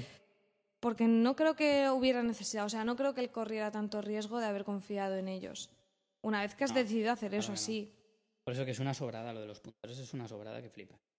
Bueno, volviendo a lo que estaba comentando. Ah, solo comentar los punteros que son los dos coleguitas de Jesse, que no hemos sí. hablado de ellos, me parecen también otro contrapunto cómico genial. Eh, y y muy, no sé, que lo hacen muy bien, muy divertido y se mantienen a lo largo de las cinco temporadas. Eh, de lo que, de la, en realidad, de la escena de la que estábamos hablando era la de la conversación con Skyler, en la que, es verdad, eh, Marie le llama a, a ella, a Skyler, para decirle que, que Walter está en la ciudad, tenga mucho cuidado, etcétera. Y no vemos como el plano está, en ese momento está fijo y hay una columna en mitad de la cocina, una casa mm, deprimente, un piso mínimo, Mm. Y era... Bueno, deprimente para Estados Unidos, oye, que el piso no está mal. Eh, pero como ese movimiento de cámara te hace ver que Heisenberg estaba en la habitación desde hacía rato y que se había colado en la habitación y que la otra simplemente se estaba, estaba actuando. Eh, ese es un punto de la serie que, que es muy comentado en un momento de la temporada, que la gente ha comentado mucho porque le pareció, desde luego, impresionante. Sobre todo porque se desvela una cosa que llevas esperando toda la serie. Es que al final, cuando intenta explicarle la situación, Skyler le dice, no me vuelvas a decir lo de la familia, y le corta y le dice, no, lo hice por mí. Lo hice por mí y solo por mí. En ese momento se te cae todo al suelo y dices, otra vez lo habéis hecho, guionistas, lo habéis hecho otra vez. Y también te demuestra cómo él va siempre un paso por delante de los demás. Mm. Sí, Sí. desde luego. Para mí el mejor momento. Incluso del espectador, porque yo para nada esperaba que estuviera Claro. ya allí. Es, eso es lo que te, te refleja. Para mí a nivel de escena. diálogo y realización ese momento es genial. O sea, No yo te creo que puedes quedar con uno, man, si es que hay tantos. yo creo que ese pero yo creo que ese para mí es fetiche, ¿eh? No es el más espectacular, ¿eh? No, no, ni mucho menos, ni mucho menos. Em, ¿Qué más, Es Richie? que me he perdido. Vale, nos vamos ya prácticamente a la escena final. Los últimos 15 minutos. Yo cuando estaba viendo el capítulo veía que quedaban unos 12 minutos y digo, no me lo puedo creer. Todavía no ha pasado aquí nada. Eh, bueno, los últimos 12 minutos se resumen fácilmente. Eh, esa genialidad de, profesor, como comentaba Jorge en el comentario que nos ha enviado. Esa genialidad de profesor de química. Y antes estábamos comentando Eric y yo que tampoco, quiero decir, tampoco están de profesor de química, ¿no? Hombre, no sé, eh, ¿a ti- Hombre. ¿tú, recuerdas, ¿tú recuerdas en Salesianos que nos enseñaron a meter una, la metralleta de Rambo en el coche? Sí, decían, decían, Hombre, oye, ¿qué quieres? ¿Qué quieres? ¿El volcán? El volcán. ¿Volcán Depende de, del coche de- que de tuvieras. de ciencias o metralleta? Depende del coche que tuvieras. A mí en el Smart de mi madre no me cabe la metralleta porque no tiene casi maletero. No, pero sí que te pega mucho como, como Sí, sí, claro. La inventiva. no de la- nuestros profes, pero el rollo en plan semana de la ciencia en el instituto y hacen sus proyectos, sí que tiene Eso su sí. puntillo. O sea, es un puntillo como un guiño bastante bueno. Pero a mí me gusta el momento que está en el desierto, que casi casi está silbando, en plan, ti, ti, ti, Está estoy aquí la- montando mi brazo hidráulico para matarme, para matar a una banda criminal, jajaja. jiji. Y te hace como gracia. Sí, sí, sí. El momento de la metralleta es brutal, ver cómo sí. las balas atraviesan las paredes y, y los zumban a todos. Y como él tira a Jesse, ¿eh? No Y el plano ahí- final del tío con el eh, sillón hinchable que está muerto y subiendo y bajando. La barriga ahí. Bueno, Dios. y qué decir del momento en el que se- con el, el tío Jack. Jack, Que se que pone el todavía vivo, y le dice, bueno, si me matas no encontrarás el... di-". Puf. Sí, En sí. plan, es que ya Pero me eso, suda, pero ya no eso- quiero dinero, no quiero, solo quiero verte morir. Pero a mí me gusta más el detalle de que dice María, el, detalle de que está agonizando y el tío sin decirle nada le levanta la mano como diciendo, espérate un momento. Se coge el piti que tiene al lado porque siempre sale fumando el tío Bueno, Jack. aquí hay algunos de esta mesa que les pasaría lo mismo, ¿eh? Que están tocomidos por acabar el programa para echarse un cigarrito. Bueno, pues ese momento que se pone el cigarro en la boca y va a decirle en plan lo que tú dices, en plan, no sabe dónde está el dinero, ahí como en plan, Mm. tengo un- un- una carta bajo la manga y atado por culo. Pero porque al final... eh, No ¿qué le importa el dinero, ¿Qué quiere él? claro. Él quiere el poder y quiere el control y Sí, que es sí. lo que, es lo que quería todo el tiempo, ser el puto amo. The Empire Y, Business. y entonces ahí es como, eh, que me voy a morir, pero yo esto me lo dejo todo arregladito. Sí. Y entonces es eso, y arregladito que es que te pego un tiro, que me da igual el dinero, que ya está. Porque María dice arregladito como no, la casa... Claro, no, no, pero es que es un poco eso, La- te la lo cama juro. es hecha, como, la es ropa en el como- armario. Como una Mari, ¿sabes? Es como, no me puedes salir de casa sin la cama A hecha mí no, a mí no me pillas sin el cogido, de hecho. Exacto. De todas formas, eh, antes habíamos dicho que, ya terminando, eh, que lo que pasaba con el negrazo, que era un poco el, el único punto que se quedaba ahí un poco... tal. Muerto. Pero tampoco sabemos qué pasa al final con el dinero. Porque no importa. No ya. importa. No, bueno, pero una te A mí cosa me habría, pero- gustado, me habría gustado que estuviera en el coche de Jesse cuando se pira. Me habría gustado ese demasiado. A detalle. mí no. A mí tampoco. Creo que hubiera sido demasiado en plan happy. Justicia divina. ¿no? Happy Sí, ending. demasiado, demasiado en plan premiamos a este personaje. un no, poco mira, tío, la has sobrevivido y no sabes ni cómo. Ha sobrevivido y Ale. gracias. Ale, hasta luego. Un poco, un poco guion de Peter Jackson a lo Lonely, Lonely Bones, esa Sí, película con justicia ese divina final, total. sí. Oh. coñazo que te cagas. Bueno, para terminar los últimos puntos, a mí me gustó ver la cara de odio extremo de Jesse matando a Todd. Sí. En plan, menos mal, a mí me gustó en plan, menos mal que ha quedado este vivo para que Jesse se pueda desquitar y cargárselo con todo el gusto. Porque lo estaba deseando. Además, y ahí estábamos extrañándolo. todos un poco en plan, aprieta más fuerte esto Sí, que le sí, estalle en las órbitas. sí, sí. ¿Ves Que- cómo nos mete tanto la serie que no nos importa asesinar personas? Incluso hay un momento, ah, bueno, a mí no sé si a vosotros os, os pasó, pero en el momento que Jesse deja de apretar las cadenas, que ve como que todo está muerto, y luego está Walter con la pistola en la mano, Jesse enfrente de él, y Walter tira la pistola en el suelo, y la realización te deja como la mano de Todd y la pistola muy cerca. Sí. Como dándote a entender que, o sea, a mí me da la sensación de que puede ser que Todd todavía no esté muerto y aquí se va a liar todavía un- un incluso más gorda. Pero, lo- pero como, ¿sabes? Como te dan esos segundos para que lo pienses, pero enseguida Jesse como coge la pistola. Para que dudes. Sí, solo. sí, sí. A mí lo que me sorprendió es que eh, se queda tan flipado Todd con, con lo que hace. Sí, está ahí como, tío, ¿dónde que estás? es en plan, Idiota. vamos a ver una cosa, es que cualquiera hubiera dicho, el, el pavo pilla la pipa, se carga a estos dos porque estaban los dos estaban Sí, sí, indefensos. estaba... Lo pero- que pasa es que Pero piensa que el, que el fuego viene de fuera, parece que hay un- como, eh, Es eh, él- como él MA, hay ¿sabes? Está el equipo ahí, que hay ¿sabes? gente y entonces mira y se queda a cuadros. cuando ve el... Ciertamente es Cuando no hay desconcertante. O sea, no puedes digo. pensar Claro. por un segundo que al pavo este se le ocurrió meter una metralleta en el maletero. O sea, Un poco raro que no le registren en el coche, lo registran a él y no lo registran en el coche. Sí. Eso me sorprendió un poquito, pero bueno. Bueno, Tampoco te lo imaginas. También, Eso también es sacarle un poco de punta. Que también había uno que decía, qué raro que le dejaran aparcar justo delante del edificio No, no donde estaban dejan. todos. No le dejan, no Claro. le dejan. Es el que Claro. coge y le dice aparca allí y hace... Eh, te peten. bueno, Claro. Eh, bueno, no quería pasar por alto el momento conversación entre Jesse y Walt cuando le dice, hazlo. Y entonces el otro le desafía y le dice, ¿quieres que lo haga? Y le dice, sí. Y dice, pues entonces no lo hago. No, pero no es joder. Pero creo no. que no es así No, exactamente. no es Más es más Sangre- bien. Más o menos. Es más bien. eh, tú quieres hacerlo. Y yo quiero que lo hagas. No, no lo dice. ¿Sí? Entonces No, no Jesse es como, estoy hasta los cojones de que me manipules. Eso si es. quieres que te mate, Eso es. me lo dices. Y entonces Walt es como que se rinde, en plan, ya, ya voy a ser claro, sí, quiero que lo hagas. Y Jesse dice, sí, pues te jodes. Pero aparte porque... pero, pero tiene ese punto, Es por- es por lo que tiene ese punto de, de mm, ya está bien de que intentes hacerme creer que esto es bueno para mí o que esto es lo que yo quiero cuando siempre es lo que tú quieres. Claro, por eso, porque justo en ese momento, como decía Eric, eh, Jesse ve que Walter va a morir porque tiene una bala en el estómago. claro. Entonces él dice, me estás manipulando otra vez, o sea, haciendo que yo te mate para no sé qué cojones quieres, en plan para que yo... La dice con la suya. Claro, sí. Pero no lo voy a hacer. Pero tío. no, yo eso, ese mensaje tampoco lo veo. O sea, Sí, yo sí, creo que es un Le poco. mira- además, le mira la barriga. Pero ¿y qué, gana, ¿y qué gana Walt con eso? Yo creo que es ¿En qué sentido gana Walt si Jesse llega a disparar? A ver, eh, Walt lo que coge es. Finaliza, cuando- finaliza muy bien la cuando- relación entre Jesse, ¿sabes? Claro, Jesse y es Walt. Es como, como- que es- se lo debe, pero... Le da esa ego- concesión, pero, en el fondo, ¿egoísta en qué sentido? Ahí no En puedes que encontrar quiere el punto cerrarlo egoísta. todo. Piensa- la ama de casa que no se deja la cama sin Piensa, hacer. no, pero piensa que, por ejemplo, justo cuando se lo van a llevar secuestrado, le dice que sepas que yo pude socorrer a Jane Mo. y no, lo, y no lo hice. Entonces, el odio que, que le genera eso a Jesse es, si pudieras más, se pelean, se agarran.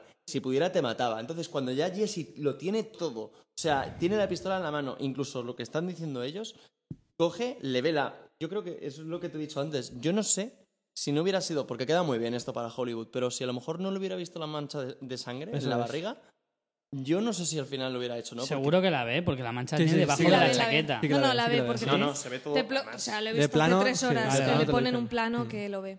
Lo ve y No, entonces... tres horas no, más, porque llevamos tres horas casi Sí. de programa. Eh, bueno, y ya para terminar, la conversación con Lidia, que es muy buena también, que la ves ahí hecha polvo, porque Lidia también es un personaje que acabas detestando bastante. Porque tan. con esa mierda de. de, de la, ¿Cómo se llamaba esa.? Es- la Stevia. La La stevia. stevia. La stevia, que es una especie de Sacarina. azúcar.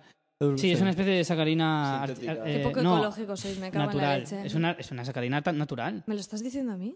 Sí, te lo estoy diciendo a ti. Ah, vale. María pues no tiene ni idea de lo que estás hablando. Ah, no. Sarcasmo ahí on, Richie. Que ya lo había pillado, ¿eh? Ah, vale. Gracias por la explicación. You talking to me? Eh, no sé, a mí llega un momento en que... Ángel tiene la mano levantada. Ya, pero yo no había terminado porque sí, me habéis interrumpido diciendo tonterías.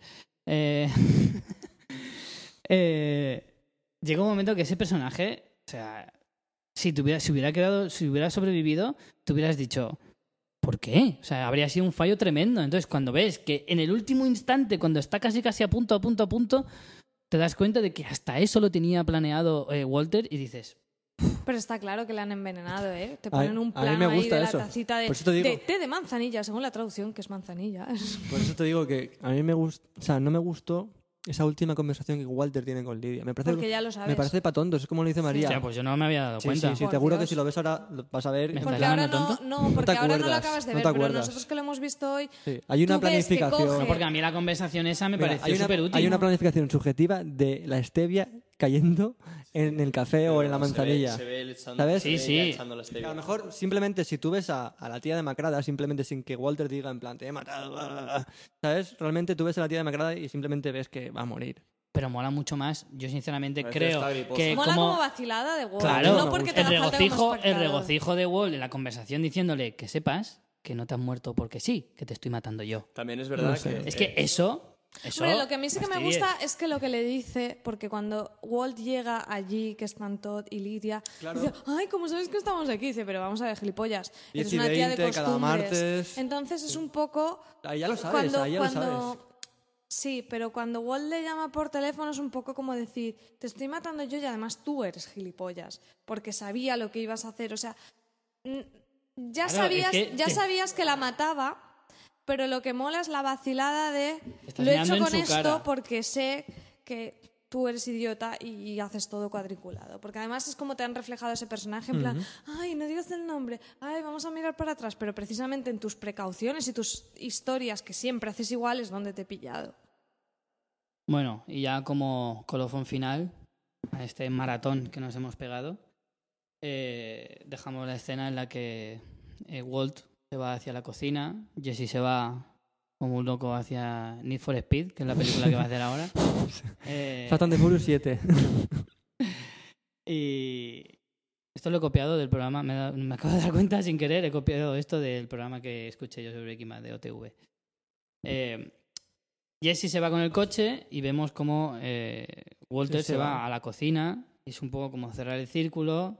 Esa Toca medio los son- relojes. toca los relojes, en plan con ese último toque perfeccionista y esa medio sonrisica antes justo de caerse al suelo, ver ese plano cenital que se aleja con todos los policías acercándose y Que Jesse se va ahí más agobiado que Charmander en Aqualandia, ¿eh? O sea, el tío se va ahí con un chillido ahí súper dramático. Tío, Sí, sí, brutal, encerrado. Pero que no me brutal, que me parece, digo... no sé, y además ya se ha liberado completamente, sabe que Walt va a morir y se ha liberado completamente. O sea, Sí, ya sí, es sí. libre 100%. Y acuérdate que cuando él se intenta escapar, lo cogen ese en plan parece que no va a poder salir de ahí en la vida. Eso es lo peor que Guantánamo. Tío, yo he pegado gritos parecidos o, o mayores No, que sí, que después sí. del cole, ¿sabes? Antes de las vacaciones de verano. Muy bien, Richie. Imagínate, Jessy. Nos alegramos. Nos alegramos porque así tu madre no tiene que pagar psico. A lo mejor un chillido ya está. Pues ya está, ya tenía para todo el verano. bueno, Yo Con estoy de acuerdo con, con lo que ha dicho Jorge en el audio, que, que cualquier cosa que no fuera que le pillaran a Walt era una Sí. victoria. Entonces él muere, pero Sí. muere tranquilo. y al final, al fin y al cabo, no olvidemos que él estaba enfermo, que iba a morir. Al final es como, he ganado a todo, no me ha matado el cáncer, no me ha pillado la DEA. Me he muerto cuando sabía que me iba a morir. Me he despedido, he repartido el dinero a mis hijos. ¿Qué más quieres? Sí, ¿Sabes? sale- es como, sí. soy el puto amo y ya está. Y me muero aquí donde yo he sido el más grande y eso no me lo quita nadie. Es como que se queda allí así diciendo, he sido el puto amo aquí. Y eso es así. vale. Terminando con, la, con el tema, eh, quiero terminar con tres preguntas sencillas de respuesta rápida. Joder. ¿Qué Pero- os ha parecido la serie en su conjunto, María? En una frase o dos. A mí me cuesta mucho decirlo porque como te he dicho ha sido una sobredosis y lo tengo demasiado reciente como para poder valorarla en... Bueno, yo creo que en todo el programa más o menos ha quedado claro. Claro. Estamos de subidón. Estamos, Estamos, de sí, subidón. exacto. Mm, A mí pregúntamelo dentro de un mes, pero sí que te... O sea, para mí la serie de este tipo es Lo Soprano. Y te tengo que decir que aun siendo muy reciente, la tengo a un nivel cerca. Y decir eso ya, en mi boca, es mucho decir. No te estoy diciendo que esté al nivel, pero que esté cerca es mucho decir. Y creo que es una serie excelente. O sea, excelente.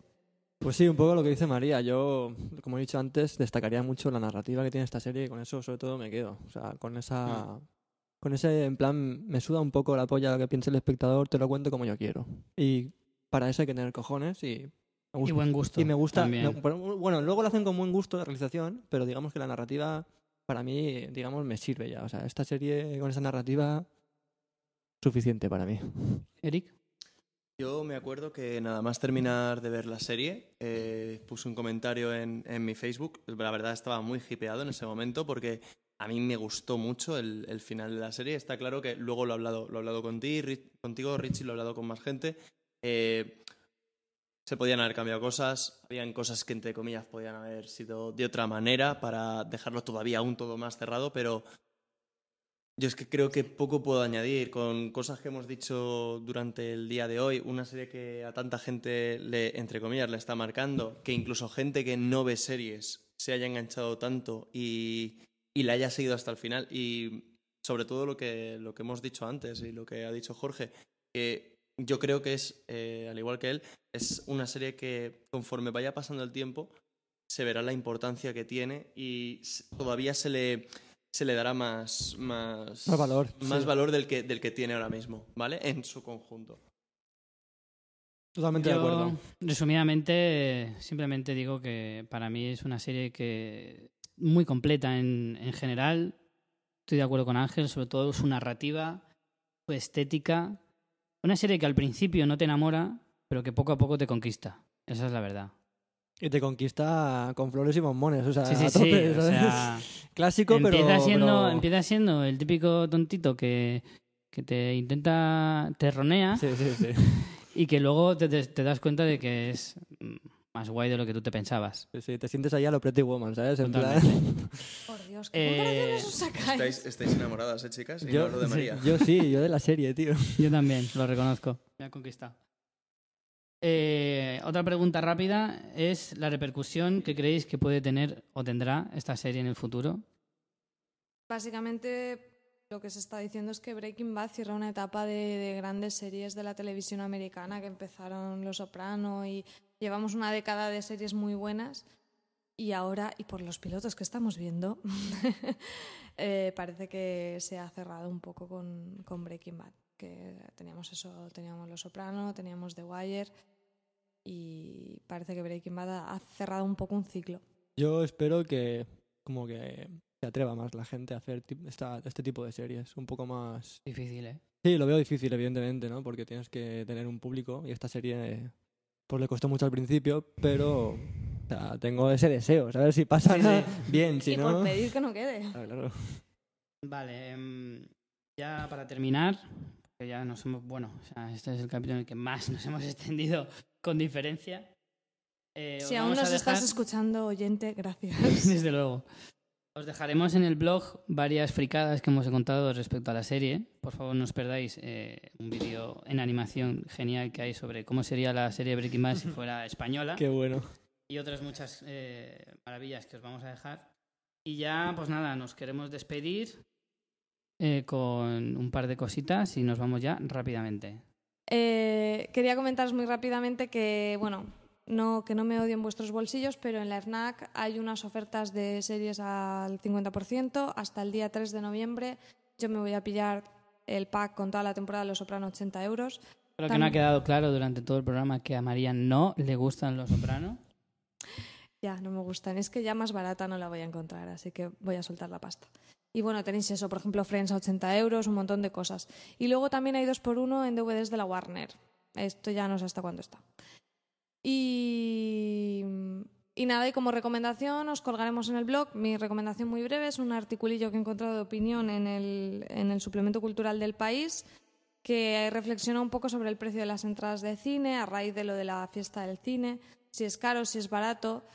Está muy bien, es un artículo muy interesante que te recoge un poco las opiniones de la gente respecto a por qué va al cine, por qué le parece cara a algunas personas o, o no.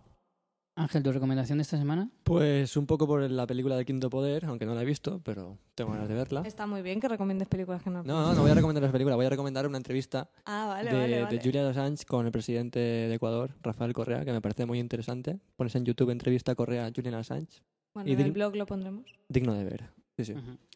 Yo quería recomendar la página web Vaya Tele.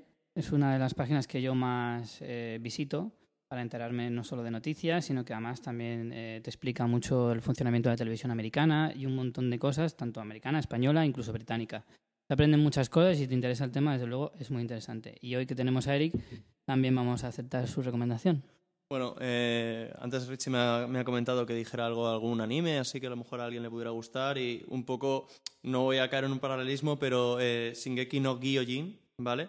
Es, eh, Richie, me lo vas a apuntar, ¿no? Para que lo escriba en el blog. Sí, es una serie que, bueno, eh, así a grandes rasgos, eh, hay una serie de como titanes, unos humanos gigantes que se dedican a, a intentar entrar en una especie de fortaleza construido por los humanos para que no los maten. Eh, el argumento así, contado rápido, es muy, muy como un poco tonto, pero está teniendo muchísima repercusión esta serie. Es más, ya se han hecho videojuegos, es un poco un boom como, como Breaking Bad ha sido también. Y con esto, ah, bueno, antes de irnos, María, ¿quiere decir algo más? Nada, recordaros nuestra web, fansfiction.es, y que además en el- la entrada de este episodio pondremos una foto precisamente del padre de Eric, nuestro particular Heisenberg, para que veáis el gran parecido. Heisenberg de la Cañá. ¡Un beso, papá! Y nada, que esperamos que os haya gustado nuestro especial. Os, os agradecemos a los que hayáis sobrevivido a las casi tres horas que no, hemos que hecho lo de voy a programa. que será menos, calla, calla. Bueno, pues serán menos. Pero, pero bueno, espero que os haya gustado. Más, más ilustrativo no hemos podido ser. Un momento, claro? si lo escucha esto Marta, lo siento Marta por tanto tiempo aquí. Porque la está esperando ahora mismo para terminar.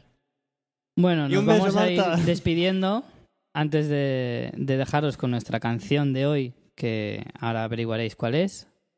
Eh, quería despedir a todos. Ángel Montenegro, muchas gracias por haber estado aquí. Un placer como siempre. María Santonja, gracias por prestarnos tu casa y tu paciencia, Nada, ya que, que- mañana madruga. Que estoy en pijama, a ver si ya vamos cerrando el tema. Ires. Eric, muchas gracias por volver. A vosotros por invitarme. Volverás más veces, eso espero. Y yo eh, os digo hasta la semana que viene y no os olvidéis de ver muchas series y muchas películas.